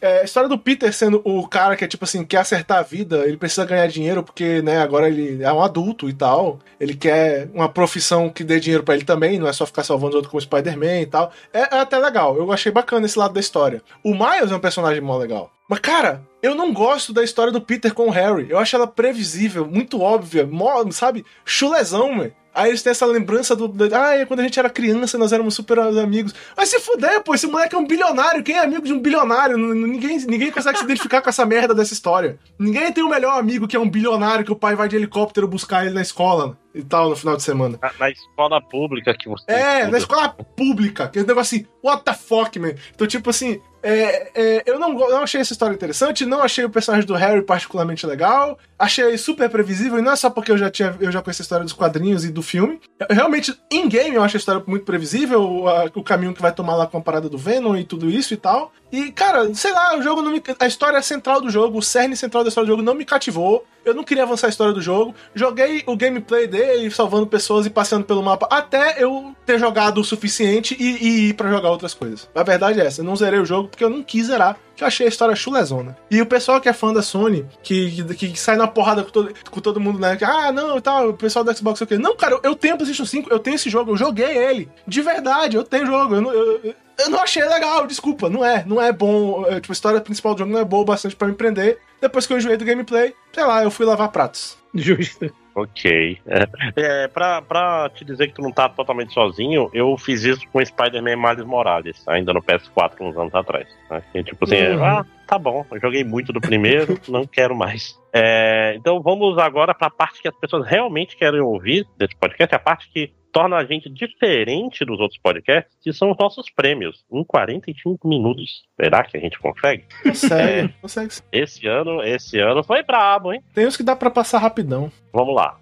É, começando com o nosso prêmio, o nosso prêmio referência de velho, que é o prêmio armadura de cavalo de pior DLC, é. ou de pior ideia de DLC. Não, teve armadura de cavalo esse ano mesmo. Tipo, então vamos lá. Teve a, liter, é, teve a literal, teve a literal armadura eu, de cavalo, né? Uhum, é. sim. Cara, eu, eu, o meu, vou ser honesto, minha armadura de cavalo tá em branco. Eu não olhei muito negócio de DLC esse ano, não, ó. Tem que ser honesto com vocês. Tem alguma coisa, Vitor? Vocês sabiam que, que Street Fighter 6 teve uma colaboração com Tartaruga Ninja esse ano? Nossa, verdade. Que cada fantasia era cara pra caralho, era só uma fantasia para colocar o personagem criado. Vocês sabiam que Street Fighter teve uma colaboração com o Bak esse último ano que passou? Eu não sabia! E aparentemente ninguém sabia, porque eu não consigo encontrar uma informação precisa do que, que foi essa colaboração. Mas claramente não foi algo legal como, tipo, um personagem novo. Sei lá, essas coisas. A gente, a gente falou meio bem da, da, da Capcom, talvez a gente esteja falando muito bem da Capcom. É, tá... é, acho que ela tá ficando, né? né? E cara, todos os DLCs de, de, Assim, eu não vou falar de personagem, que os personagens aparentemente são legais, mas, cara, todas essas compri, mini transação, mini transação, microtransação fodas do, de Street Fighter são uma merda. É tudo caro pra cacete, nada parece que vale a pena.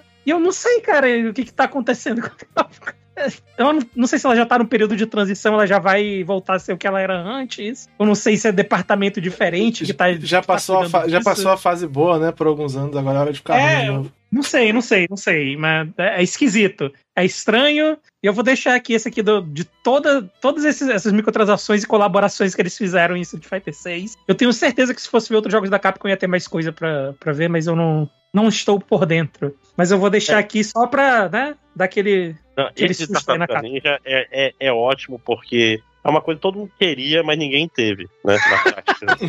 Basicamente. Cara, é foda.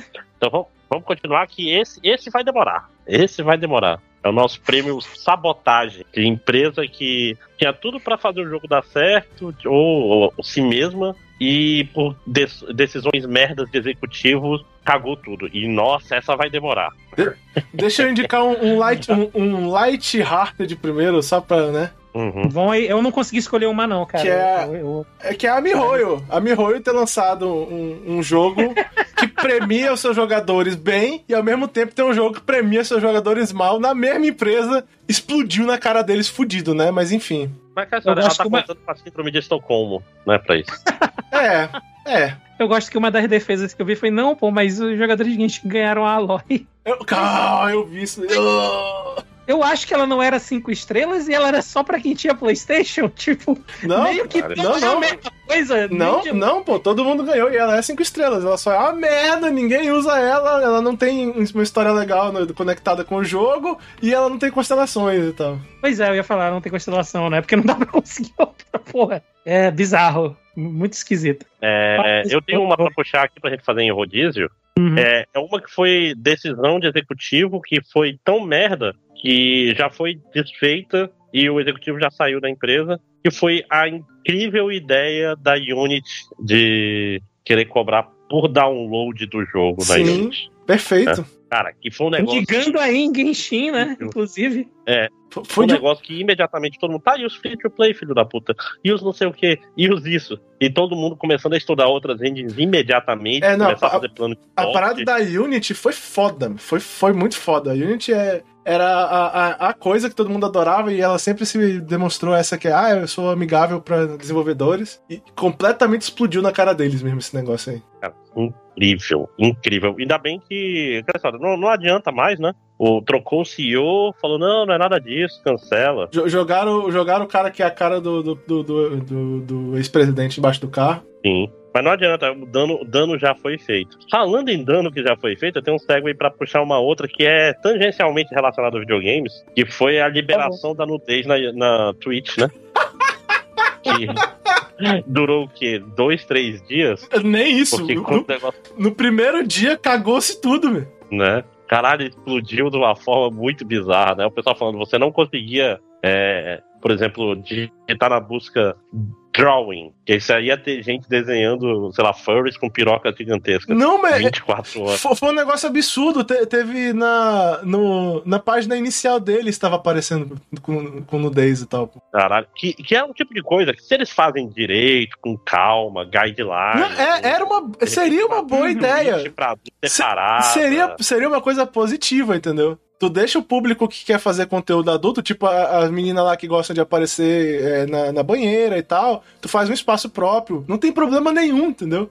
Eduardo, hum. as meninas batem palma com os peitos. É, tem, tem aquela famosa lá que foi fazer, o, fazer o topless, teve a, a, a menina das tarjas, né? Tipo, não tem problema é. nenhum, cara, fazer coisa para esse tipo de conteúdo, conteúdo adulto em geral. Não tem problema nenhum. Só tem que fazer bem feito, pô. Porque, cara, é um site que um monte de criança entra para assistir gameplay de Minecraft, Sim. É um negócio. É, é, é muita burrice, é, é você ser muito obtusa fazer um negócio desse sem fazer direito quando uma grande parte do seu público é de criança, saca? Foi um negócio assim. E de pais, né? Junto com as crianças. Então, tipo, foi, foi in incrível, realmente. Parabéns pra Amazon. Jeff Bezos nunca errou.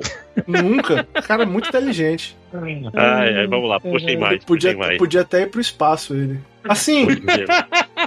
é, eu não vou dizer que. É, eu não vou dizer que é uma sabotagem, mas o, eu, eu tenho que levantar o fato de que eu fiquei um pouco. Assim, foi legal, gostei muito mas fiquei um pouco chateado, assim, um pouco, um pouco de sal na minha, na, na, na minha vida que o Bob Kotick saiu da empresa por cima, né? Enfim. Para queda de ouro. É, mas enfim. Agora, assim, em termos de, de realmente. É porque a gente vai entrar. Basicamente, a gente vai entrar no prêmio Capcom se eu for falar realmente disso. Mas enfim.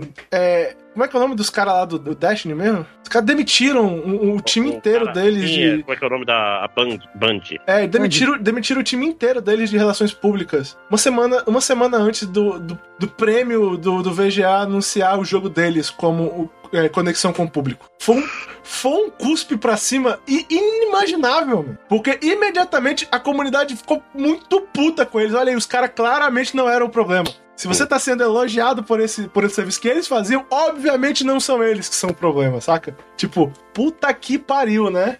Uhum. Não, e, e, cara, nesse, nessa seara teve, teve muita coisa de demissão e time fazendo merda, como por Sim. exemplo a. O Insomniac, não, é, é o pessoal do, do Arkham Asylum. Tá fazendo o jogo do. O Rocksteady. Rocksteady, isso. O jogo do, jogo do Esquadrão Suicida, que, tipo, ótima ideia de fazer um jogo live service. Que é tudo que a gente quer num jogo, né? num jogo estilo jogo do é, Batman. Né? Com certeza. Cara, e, e, mais que isso, esses jogos que eu quero fazer um jogo com vários personagens e por questões práticas, todos os personagens têm que jogar mais ou menos igual. Isso é uma merda. Olha, cara, olha o jogo dos Vingadores aí, filho da puta. Porra! Né, vou fazer... Incrível jogo dos Vingadores. Já que a gente copiou a Marvel pro filme ficar legal, agora nós vamos copiar a Marvel pro jogo ficar uma merda. É, ah, não é só a Marvel que pode fazer, fazer jogo ruim. Tá, eu tenho mais uma que é uma sabotagem clássica, é, que já acontece faz tempo, mas terminou esse ano, que foi o fim do Stadia. Ah, caralho, Google. Porra, Meu esse Deus. aí é um menor abandonado, mas é de outro jeito. Caralho. Caralho, incrível como não tem departamento de, de vai da merda. De vai da merda, Cara, exatamente. De, desde o início se sabe que o modelo de negócio do Stadia não fazia sentido. Uhum. Todo mundo sabia disso. Tipo, inacreditável. Parabéns a todos os envolvidos. Nós, nós só zoamos, é, só zoamos a Stadia todas as vezes que falamos dele do podcast, somente. Uhum. Mais alguma coisa? Não, não, não. Não? Então, vamos lá. É, vamos, vamos mudar um pouco a ordem que tá aqui. Vamos pro prêmio Crapcom logo, porque a gente se mantém no, no vamos, tema. Né? Ritmo, vamos, né? vamos. Bom, é. eu ia falar sobre. O, eu ia indicar o Crap, como o André já falou sobre a Unity, né? Porque realmente deu, uhum. deu uma sabotagem boa, mas é uma Crapconzada fodida, né? Eu ia indicar a Unity. Mas acho que a, assim, a principal coisa, mais fácil que. Mais fácil e mais óbvia, né? Da qual a gente vai ter que falar, eu vou logo então tirar o, o elefante da sala. É, Fala-se muito como esse foi um dos melhores é, anos para videogames e ao mesmo tempo foi um dos piores anos para videogames, né? Porque jogos muito bons, mas a indústria realmente sofreu muito esse ano e a gente tá basicamente vivendo um período de risco de crash total. Porque já vem su subindo o, a chance de crash com a perda de perda de funcionário, de conhecimentos, caras que estão saindo do mercado, né? E, e tipo, ba basicamente é, é, empresas perdem funcionários com, com um know-how gigante de uma hora para outra e, e, times têm que ficar correndo atrás de coisas e todos esses, esses detalhes.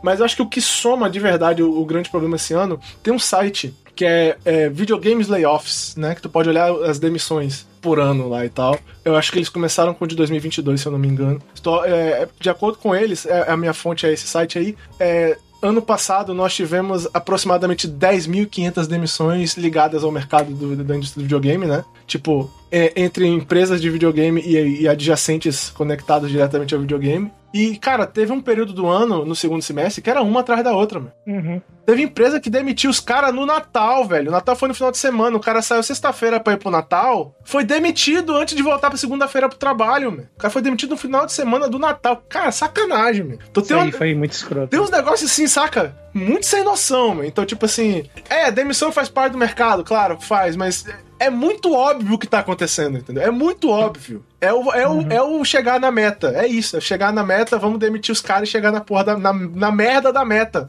Tipo, enquanto a ideia do mercado for se basear por crescimento e não por, por saca, qualidade onde ele tá, vai continuar essa, essa bosta. E daqui a pouco não vai mais dar, meu. A gente vai. Assim, ainda bem que né, a gente tem muito desenvolvedor indie que tá aí fazendo jogos mó legais que a gente pode jogar e se divertir. Porque a verdade é que esse modelo de jogo que a gente, tipo, comenta há 10 anos nesse podcast, realmente, uma hora ele não vai mais. Não vai continuar. Não vai ser sustentável da maneira que as coisas estão indo. É impossível. E, e, e, a verdade é que os Bob Kotick do mundo não estão ajudando, né? o, inclusive, tu falou aí um negócio de, de que se perde né, esse conhecimento, se perdem esses funcionários. Eu acho que talvez tenha gente, ah, mas é só arrumar outro emprego e tal, né? Não, não, não, não. Uma boa parte dessa galera sai e não quer mais trabalhar com videogame. É, o cara vai fazer outra coisa. A experiência coisa. foi tão ruim. Não, uhum. e, e, também tem que entender, pô, que tu tem um time que tem, tipo, o cara que manja de algum know-how que é muito importante para aquele time, entendeu? É tipo, é uhum. é tipo quando o Kojima saiu da Konami. É isso, entendeu? Tu tem esse cara que tem parte do know-how que é dele. Ele é um cara experiente, ele sabe muito trabalhar com aquilo. Cara, caras como esses foram demitidos, entendeu? Aí ele sai da empresa, o time que dependia dele para fazer parte do trabalho, que contava com ele, que puxava conhecimento dele para se, se desenvolver no time como um todo, perdeu esse alicerce, entendeu? E eles vão ter que dar o jeito deles agora de correr atrás, pô. Porque o idiota que, que decidiu quem tinha que ser demitido não parou pra pensar que quem tá ficando muitas vezes dependia desse cara, entendeu? Então, uhum. tipo, claro que qualquer demissão é um negócio negativo, mas é um negócio assim que tu caga o teu time inteiro, às vezes, demitindo um cara por uma coisa idiota, entendeu? Assim, por um, ah, uma, uma meta que tu quer alcançar, e tu fode o time inteiro, entendeu? Tipo, é, é, cara, é foda, sinceramente, bicho. E é muito triste ver o pessoal tendo que defender, pô. O cara é demitido e ele tem que publicamente ele dizer: gente, por favor, não boicota o jogo, porque um monte dos meus amigos ainda estão lá, estão trabalhando, tipo, como aconteceu com a Band, pô. Os caras que foram demitidos estavam pedindo, meu, olha, não boicota o jogo, pô. Tem um monte de amigo meu que trabalha lá e tal, eles vão demitir mais gente depois, não sei Tipo, cara, isso é sacanagem, mano. Não era essa pessoa que tinha que fazer o trabalho de, saca, de limpar a, a, a, a merda que os caras fizeram. Tipo assim, é uma situação real. Eu fiquei, cara, eu fiquei muito puto sendo com várias situações. Quem me segue no Twitter viu que eu ficava toda hora retweetando essas merdas. Porque, cara, é um negócio assim. É muito cagado, meu. Porque a gente vem aqui, a gente zoa, a gente bagunça, a gente fala mal dos jogos e blá blá blá. Mas na verdade, a grande maioria dos problemas dos quais a gente critica raramente são causados pelo desenvolvedor, entendeu? A maioria das vezes não é o desenvolvedor Sim. que causa esses problemas. E, tipo, são pessoas como qualquer um, cara, o cara que tá trabalhando num negócio que ele gosta, que ele tem paixão, que ele estudou, que ele se formou pra fazer, pô. É, tipo, é, ele não é um milionário, meu. O cara, sabe, tem família, ganha vida, pô. É sacanagem, meu. É sacanagem. O número é muito expressivo, meu. É muita gente sendo demitida, pô, de uma hora para outra. É um negócio assim, é absurdo. E, e, é foda porque não tem nada a se fazer quanto a isso, pô. Quando, quando tem muita gente no mesmo mercado sendo demitida, o, o problema é ele se multiplica em peso pela razão muito simples de que, cara, o. Como se diz? O é, na hora que tu vai procurar emprego, tem 10 mil pessoas É, procurando o mesmo Tá emprego. todo mundo procurando o mesmo emprego, entendeu? E, e aí o que, que acontece? Não só é difícil tu pegar o emprego, como o salário cai, né? Os caras vão oferecer salários menores, porque tem muita gente precisando. Então, tipo, é um, é um, é um, objetivo disso. é um sistema autocanibalizador do, do desenvolvedor, entendeu? E enquanto isso, o Bob Kotick lá ganha não sei quantos milhões por mês lá e de bônus. Tipo assim, é, é, é revoltante, sinceramente é revoltante. Um negócio assim, muito cagado. Sinceramente é, é foda e, e tem empresa que, que tipo assim. é- enfim, é, é isso. Não, não tem muito mais o que falar nessa, nesse, assunto aí. É, uma coisa que eu, eu, eu me troquei que a gente não explicou, qual é a diferença do prêmio Capcom pro prêmio sabotagem para as pessoas? Não, é que sabotagem a empresa tá causando problemas pra ela mesma e se cagando, né? O prêmio Capcom é o filho da puta. É o cara que sacaneia o outro. tá sacaneando o outro, o seu jogo, tá. É que ela tá fazendo coisas que são, são ruins pra comunidade É. pro- e não pra si mesmo, né? É o cara que faz a safadeza, né? É o cara que faz a safadeza. Por exemplo, a, a Blizzard fechou um, um acordo na Califórnia de 54 milhões de dólares é, relacionado a assédio sexual. Ou seja, 54 milhões de dólares em assédio sexual. Óbvio, Meu é, amigo, obviamente tinha muita coisa, né? Uhum. né? Obviamente Isso não, não é pouco assédio, né? obviamente não foi um cara que fez um negócio e aí esconde. Não, foi é muita coisa, é muito dinheiro, mesmo. É claramente Uhum. a empresa tem um problema sistemático. Tem, tem um exemplo aqui que eu não sei se eu boto no Capcom ou não, mas eu vou citar de qualquer forma. Vocês viram o que aconteceu com a Insomniac? Qual o caso? Tiveram. um- Tiveram. um- Ah, o Nick. Foram hackeados Ah, sim, e, e pegaram todos os dados da empresa e vazaram na internet. sim. Tipo, não é Uhum. só dado de videogame. Tem Os dados pessoais todo mundo que trabalha na empresa, cópia de documento, o caralho na internet. E, cara, Endereço a gente- foda. nos Estados Unidos, é, é uma coisa muito louca. Nos Estados Unidos, o número de seguro social é, É, muito. é- Tipo, saber o número de, é muito. É, muito sensível. É, é- é tipo, é tipo tu dar o- os três numerozinhos atrás do teu cartão de crédito. É, é tipo assim, cara, isso daí pro pessoal que faz fraude é uma beleza, porque engenharia social fácil, fácil, tu consegue se passar pela pessoa por telefone, né? Tipo, é, eu é, tipo, os Estados Unidos, eles têm uma coisa um pouco mais de, de boa fé, vamos dizer assim, de um jeito meio estranho. Então, tipo, esse tipo de fraude acontece muito mais. Cara, o inferno na vida da pessoa, tipo. Se no Brasil já acontece isso pra caralho. É, é, não é nem né? a situação de tem- boa fé, é que lá, é, lá o pessoal é menos burocrático pra fazer algumas coisas, né? Então fica, Sim, sim. os passos pra se fazer uma falcatrua às vezes são menores e tal. É, para o brasileiro já, é mais, já, já espera a fraude, né? Pois é, né? Já, já, já trabalha na, na expectativa da fraude, né? Panda, você tem algum prêmio Capcom aí? Ah, eu acho que o Eduardo falou bem. Eu vou deixar uma menção rosa não ligada a videogames aqui. Vai tomar no cu, Hasbro. Desculpa, desculpa, eu preciso. É, Caralho, muito escroto. E assim, tem uma ligação, meio que uma, uma meia ligação aí, porque teve o, o Baldur's Gate fez esse sucesso e aparentemente a galera que fez essa ponte com a Larian Studios não tá mais. é o, o- Né? cara, o- aquele diretor da Lariat, aquele cara engraçado da armadura lá, né? Ele, ele falou, pô, que o time, o time da, da Hasbro que trabalhou com eles, do D&D, fazendo consultoria de D&D com eles, não tem mais ninguém trabalhando na Wizards of the Coast lá. Caralho. A Hasbro demitiu todo mundo. Então, tipo, massa é isso, que- é isso. E hoje Dá e esse pegar- é um ano Hum, de vai. 50, 50 anos de D&D, né? Então, parabéns, D&D. é foda, mano. Entende? É tipo assim, é um negócio sem noção, porque a. Lariat é uma das empresas que a gente não pode elogiar, né? Ah, Tipo assim, né? Bate na, bate, né? Tampa a boca e bate na madeira, porque toda empresa que a gente Uhum. fala bem um dia faz uma merda, mas enfim. A Lariat é uma das empresas que a gente pode elogiar hoje, e os caras, né, foram, receberam aí o reconhecimento com o projeto deles, aí, porra, sai esse jogo com esse reconhecimento incrível, faz um dinheiro infinito, projeto mega foda, e, e- e todo mundo que trabalhou nesse projeto de uma outra empresa foi demitido. Já pensou, meu, tu trabalhar num projeto como esse e, tipo, seis meses depois tu tá demitido? Caralho, meu.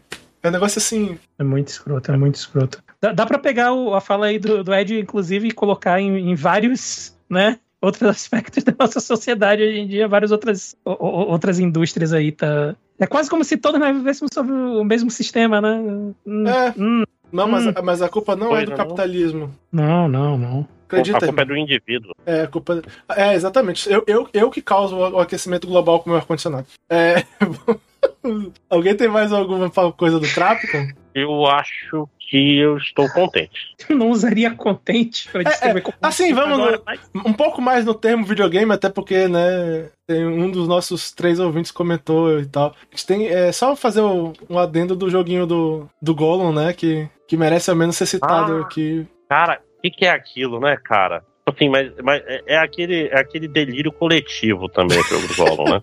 pois é, né? Tipo assim, o que aconteceu? Ah, caralho! Pode crer. Quanta sociedade pra esse negócio ter saído? O, o do King Kong, do, Gollum, do King Kong também. Era o que ia falar. É. O King Kong também. Também, mas enfim, né? É que esse ano, esse ano. Kong parece mais estar tá de sacanagem. É que esse ano. Parece que é uma tentativa de fazer um jogo. É, é que esse ano essas coisas parecem pequenas, né, velho? Esse foi um ano uhum. muito cagado, assim, mas é, mas só a missão honrosa. É.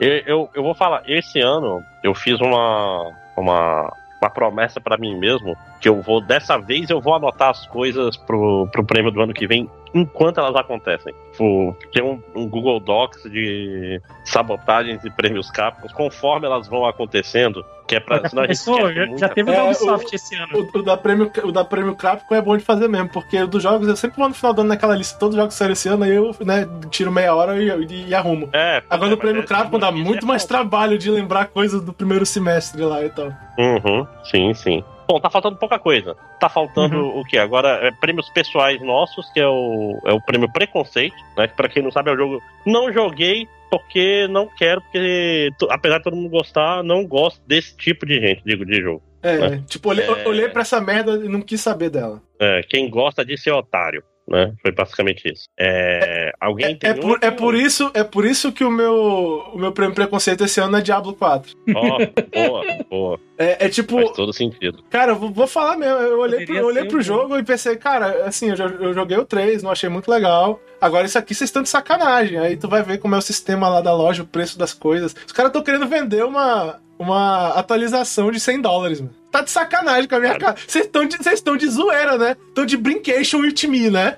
Então, tipo, cara, sério, é, é um jogo a monetização dele é muito nojenta. Me olha que eu ando jogando gacha nos últimos tempos. Pelo amor de Deus. É assim, é muito nojenta. O fica até bem, né? Quando... É, o sistema como funciona a loja do Diablo é, é, é hediondo e a verdade é essa mesmo. Eu olhei pra cara do jogo e realmente falei, cara, não vou me meter nessa merda, porque esse jogo claramente ele é extremamente predatório. Não tô afim, mano. Não importa se o jogo é bom. Talvez ele até seja, eu não joguei. Eu vi algumas pessoas dizendo que tem coisa do sistema que eles gostam. Embora eu tenha ouvido também um monte de gente falando um monte de coisa do sistema. Que diz que o Path of Exile é infinitamente melhor para quem gosta do gênero. Mas enfim, não vou entrar nessa discussão porque né, eu não joguei nenhum nem outro, não sou o cara que manja de, de, dessas porra. O que eu posso dizer é que eu olhei pro Diablo 4 e imediatamente decidi que eu não ia jogar esse jogo. Eu, eu percebi exatamente aonde o sistema de monetização tava indo, o negócio da loja e tal. E, cara, honestamente, não vale, não quero, não vale a pena. Não, não, não, não, não, não comprei o jogo. E também foda-se a Blizzard nessa altura do, do campeonato. Mas se Sim, sim. Eu, eu, ainda lembro da, da filha da putagem do shop do Overwatch. Eu lembro desta merda. Presa filha da puta. É, é foda. O, o meu é mais simples, o meu é menos ódio no coração, o meu é mais pessoal mesmo, é um preconceito enraizado. Que é um jogo que eu garanto que é bom, mas definitivamente não é um gênero para mim, que é o Lies of P, que é, cara, não, não nasci pra, pra jogar Souls. É muito trabalho. Aí, ah, justo. tipo, sim. É, é, porra, ah, cara, que saco, e, e tudo meio mal explicado, e. Qual é o nome? É. Ó, oh, tem o um braço, legal. Como é que funciona? Tu aperta, gastou, te fode aí. é. Falta, falta aquele tutorial, né? Que te mostra a parada é, direitinho. Sim, tipo, pra, é porque, é, é porque no negócio que não é, é que no negócio que não é muito orgânico, não ter tutorial é foda, né, velho? Negócio que tu não olha e é, imediatamente é, entende, é foda não ter tutorial. Hum. Mas é um robô, não podia ser orgânico. Irmão. Ah, ah. Cara, é que nem no, no Bloodborne, que eu gosto de Bloodborne, mas, pô, a, a mecânica de parry é, tá lá. Se tu leu na internet que, que tem, tu aprende, né? Tipo, se não, te fode aí. Tu passa o jogo todo sem saber que tem parry na porra do jogo. Eu não lembro, mas eu acredito em você totalmente nesse caso. O... Cara, é, é, é, é ser obnoxious, como é? Tipo, você ser obtuso. Uhum. Porque uhum. né? Eu. O, o meu, ele é mais num, num lado positivo, que foi. Eu não peguei o Baldur's Gate 3 pra jogar, porque ele saiu no final do ano pra, pra Xbox, que é o único lugar que eu posso jogar. E aí, eu, e aí foi novamente aquela pergunta, né? Vou jogar esse que met, mais da metade do podcast que já jogou e vai falar sobre, ou pelo preço dele eu posso pegar três coisas menores que ninguém jogou e eu posso falar sobre? Hum. E aí foi isso. Justíssimo. Além das horas, né? Fora as horas. Uhum. Livre. Cara, pra terminar, tem, tem o prêmio No Man's Sky, mas a gente viu o trailer de- Deixa- desse jogo esse ano. Deixa eu citar esse, rapidinho esse. Ah, eu te pulei, foi mal. É que, não, não, deixa eu citar essa. Não pulou, não. É só porque eu quero citar essa frase que eu tava tentando encontrar aqui, porque eu quero, queria dar o nome do filho da puta. Phil Rogers. É. Acho que é, é da Em- Embracer, acho o nome da empresa. Olha a frase do cara. Ah, inverso. Lay- layoffs, Embracer. layoffs são agonizantes. Mas é, é- esse é, é- é- mas é assim que a gente vence. Ah, Vai tomar no cu. A gente vence os funcionários. É. É, é- é- cara, Uhum. é- o, o cara é a personificação do Lorde, é, não sei o que lá, lá do- do, Farquaad. É né? isso, do Shrek, né? Esse é um sacrifício que eu estou disposto a fazer. Uhum. Enfim. É, cara, um, eu- um eu- certo presidente do Brasil também, né? o- e, e da gente. Um, um prêmio No Man's Sky que eu posso citar é do meu pior jogo do ano, do The Day Before, que eu sei que a gente não viu muito aqui no, no outro castelo, né? E tal, mas esse jogo tem uns dois, três anos que ele tá pra sair, e tinha muita gente que tava mesmo acreditando que ele ia ser o Open World de zumbi, e tinha. O, tem vídeos na internet aí, tu pode achar aí é, comparando o. O trailer com o produto final, que tem umas paradas assim, saca? Meio ridícula e tal. E, pô, só dele ter prometido que o jogo era um MMO. Quando o, um dos desenvolvedores falou na entrevista que o time inteiro sabia que o servidor máximo que eles iam conseguir ter era de 100 pessoas. Pra, tipo, pra cada servidor. Então, tipo, que MMO bacana. Ah, é um MO, pô. É- era óbvio, é, é óbvio que o jogo ia ser instanciado. Pô, cara, qual é, meu? Vai tomar no cu. O cara, o cara me tira descarado, a verdade é essa, foi descarado. São dois irmãos lá que, produ- que são os principais produtores lá do jogo lá, que eram chefões lá da empresa que fechou. E o cachorro deles é muito bonitinho, mas eles são idiotas e, e fizeram tipo assim, safadeza pra cima de todo mundo. E ele basicamente mostrou aquele, sabe, típico trailer. Que o trailer é assim, maravilhoso e tal. E aí o jogo no final é uma merda. Essa que é a verdade. Então esse é o, é o único que eu tive de No Man's Sky pra esse ano. Bom, eu tô pensando aqui, mas nada me vem à cabeça. Cara, sabe uma coisa que a gente também não comentou aí, que não é muito sério, porque também esse ano tem tanta coisa pesada que a gente acaba não falando de algumas coisas. Mas olha, o VGA esse ano, mano, foi forte, hein? Sim. Foi forte, Porra. velho. Eu não vi, cara. Eu não vi. Caralho, o bicho foi muito. Tipo, virou o. o- sabe aquele- aquela série de TV que tu gosta que de repente começa a ter product placement pra todo lado? Tipo, o cara vai. No, Uhum. no meio da conversa importante da série, o cara começa a fazer um sanduíche, aí ele pega o pão de uma marca, com o presunto da outra marca, a faca ele tira do pacote pra poder mostrar a marca. Tipo, vai tomar no cu, meu. O cara só Hollywood e, e promoção de coisas e tal no, no prêmio, saca? Aí, porra. Aí o cara vem do Japão, meu. Fez um do. O cara Essa é um dos foda. maiores produtores de videogame do planeta. O cara produziu um Zelda que é incrível, que a gente não falou nesse podcast, mas eu não falei porque eu não joguei. É uma pena, eu queria muito jogar. Blá blá blá, enfim. O cara produziu um Zelda. Zelda e Mario Wonder. Cara dois jogos é, ma- maravilhoso. Aí o Onuma sobe no palco pra agradecer com o tradutor, porque ele é um japonês, ele não é obrigado a falar inglês, ele- o inglês dele provavelmente não é lá tão bom assim. Aí ele vai com o tradutor dele e ele tem 30 segundos pra fazer os agradecimentos dele com o tradutor traduzindo. E aí os caras botam uma musiquinha pra ele sair do palco, meu. Caralho, é o Onuma, filho da puta. Aí tu passa não sei quantos minutos conversando com o Kojima. Tipo, caralho, o cara que ganhou o prêmio, que é um, um criador de jogos tão incrível quanto o Kojima, tem 30 segundos pra fazer o agradecimento dele. Vai tomar no cu, né, velho? Kojima era namorado do Jeff Keighley, né? Tem essa diferença aí. Porra! Foi, foi foda, foi foda. E pelo menos nesse caso foi o Kojima, né? Era alguém relacionado com a indústria de, de, de jogo. Teve um monte de ator lá que não tinha nada a ver. Não teve, teve uns negócios nada a ver, meu. É, foi, foi, foi estranho, foi esquisito. Foi, foi aquele negócio do. Da, o videogame se prostando pra, pra indústria do cinema. É, é, e- não é foda. A única parte realmente legal do VGA Preste foi, foi, foi a música do, do Alan Wake, que foi, foi muito legal aquela parte, mas enfim. Eu, cara, é, ah, Menor Abandonado. é, aliás, não é Menor Abandonado porque eu não joguei, mas, porra, eu queria muito jogar os dois Alan Wakes um dia, que nunca vai chegar. Eu tenho que terminar o Muito bom. 2. muito bom, cara. Muito bom. Porque, Control é um jogo que mora muito no meu coração. Eu, caralho, eu sou putinha de Control e aí, retroativamente, eu quero jogar tudo. Justo, justo. Cara, é, é, eu acho que tu, tu ia gostar bastante do Alan Wake 2, cara. É bem legal. Um também, né? Um, um É, também, mas, bem meu número, né? é bem legal mesmo. Inclusive, Control, Control é um jogo que eu comecei a apreciar ainda mais quando eu encanei do combate, baixei a dificuldade e falei, eu tô aqui pela história, foda-se o.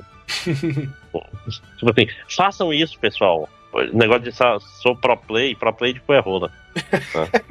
pois é. E só se divirta. Não, tipo assim, tu tá ficando. Ah, que saco. É melhor baixa a dificuldade e, e vai pras partes que tu gosta. Fica a dica aí pra finalizar o podcast: é tipo, não faça as coisas que você tá achando ruim. Faça, esse tipo de missão é um saco, vou fazer logo. Não, pô, não faz. Não precisa fazer todas as missões do jogo. Pois é, a né? platina é uma ilusão. Então, o teu jogo é Hã? pra você se divertir, né, cara? Não é pra você. Não é teu trabalho, Deve não. ser- Deixa pra fazer o que tu tem que fazer no trabalho. No jogo faz o que tu quer. Uhum. Uhum. Pois é. Pessoal, é, para quem tá ouvindo e tá acostumado com nossa dinâmica, normalmente essa seria a hora que a gente daria uma geral no. Pro, pro ano de 2024. pro ano pro ano de 2024. Mas a gente decidiu em reunião aqui que a gente vai fazer um podcast só pra isso, que provavelmente vai sair no segundo semestre. Não, mentira.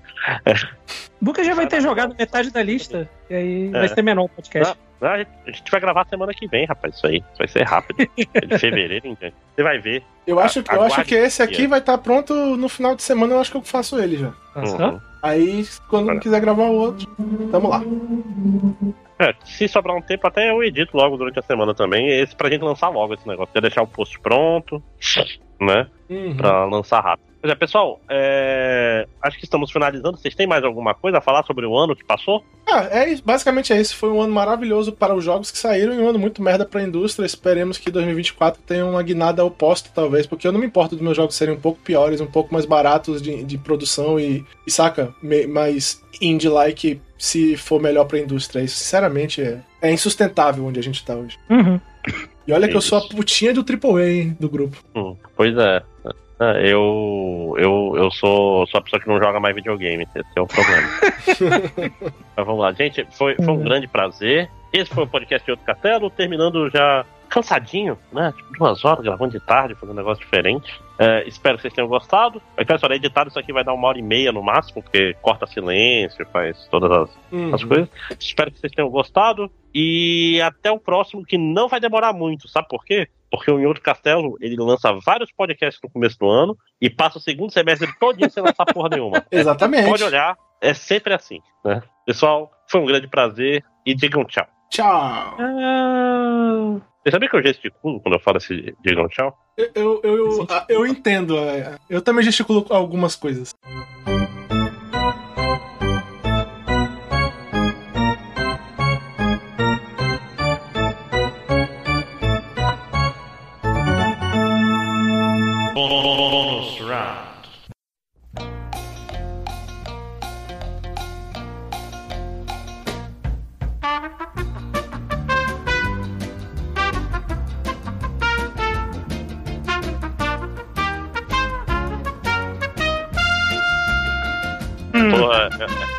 É, é pena, todas as piadas de pau ficaram perdidas no éter da pré-gravação, né? Pois é, né? Devia ter deixado pra brincar Como? com o pau na hora da gravação mesmo. Não, mas- mas tem muito Mas mais aí é pro ano que vem, né? É. Teoricamente é pro ano que vem. O, É, mas dá pra fazer. papo de pau mas aí. dá pra fazer muita piada com o pau ainda. Até o ano que vem Ah, a gente vai é. ter esquecido já do pau, cara. Vai estar em outra vibe. Rapaz, não sei, cara. Tem, tem paus que duram pra sempre na mente da gente. Não, pau 15 minutos, esse pau aí já era. É, vamos lá?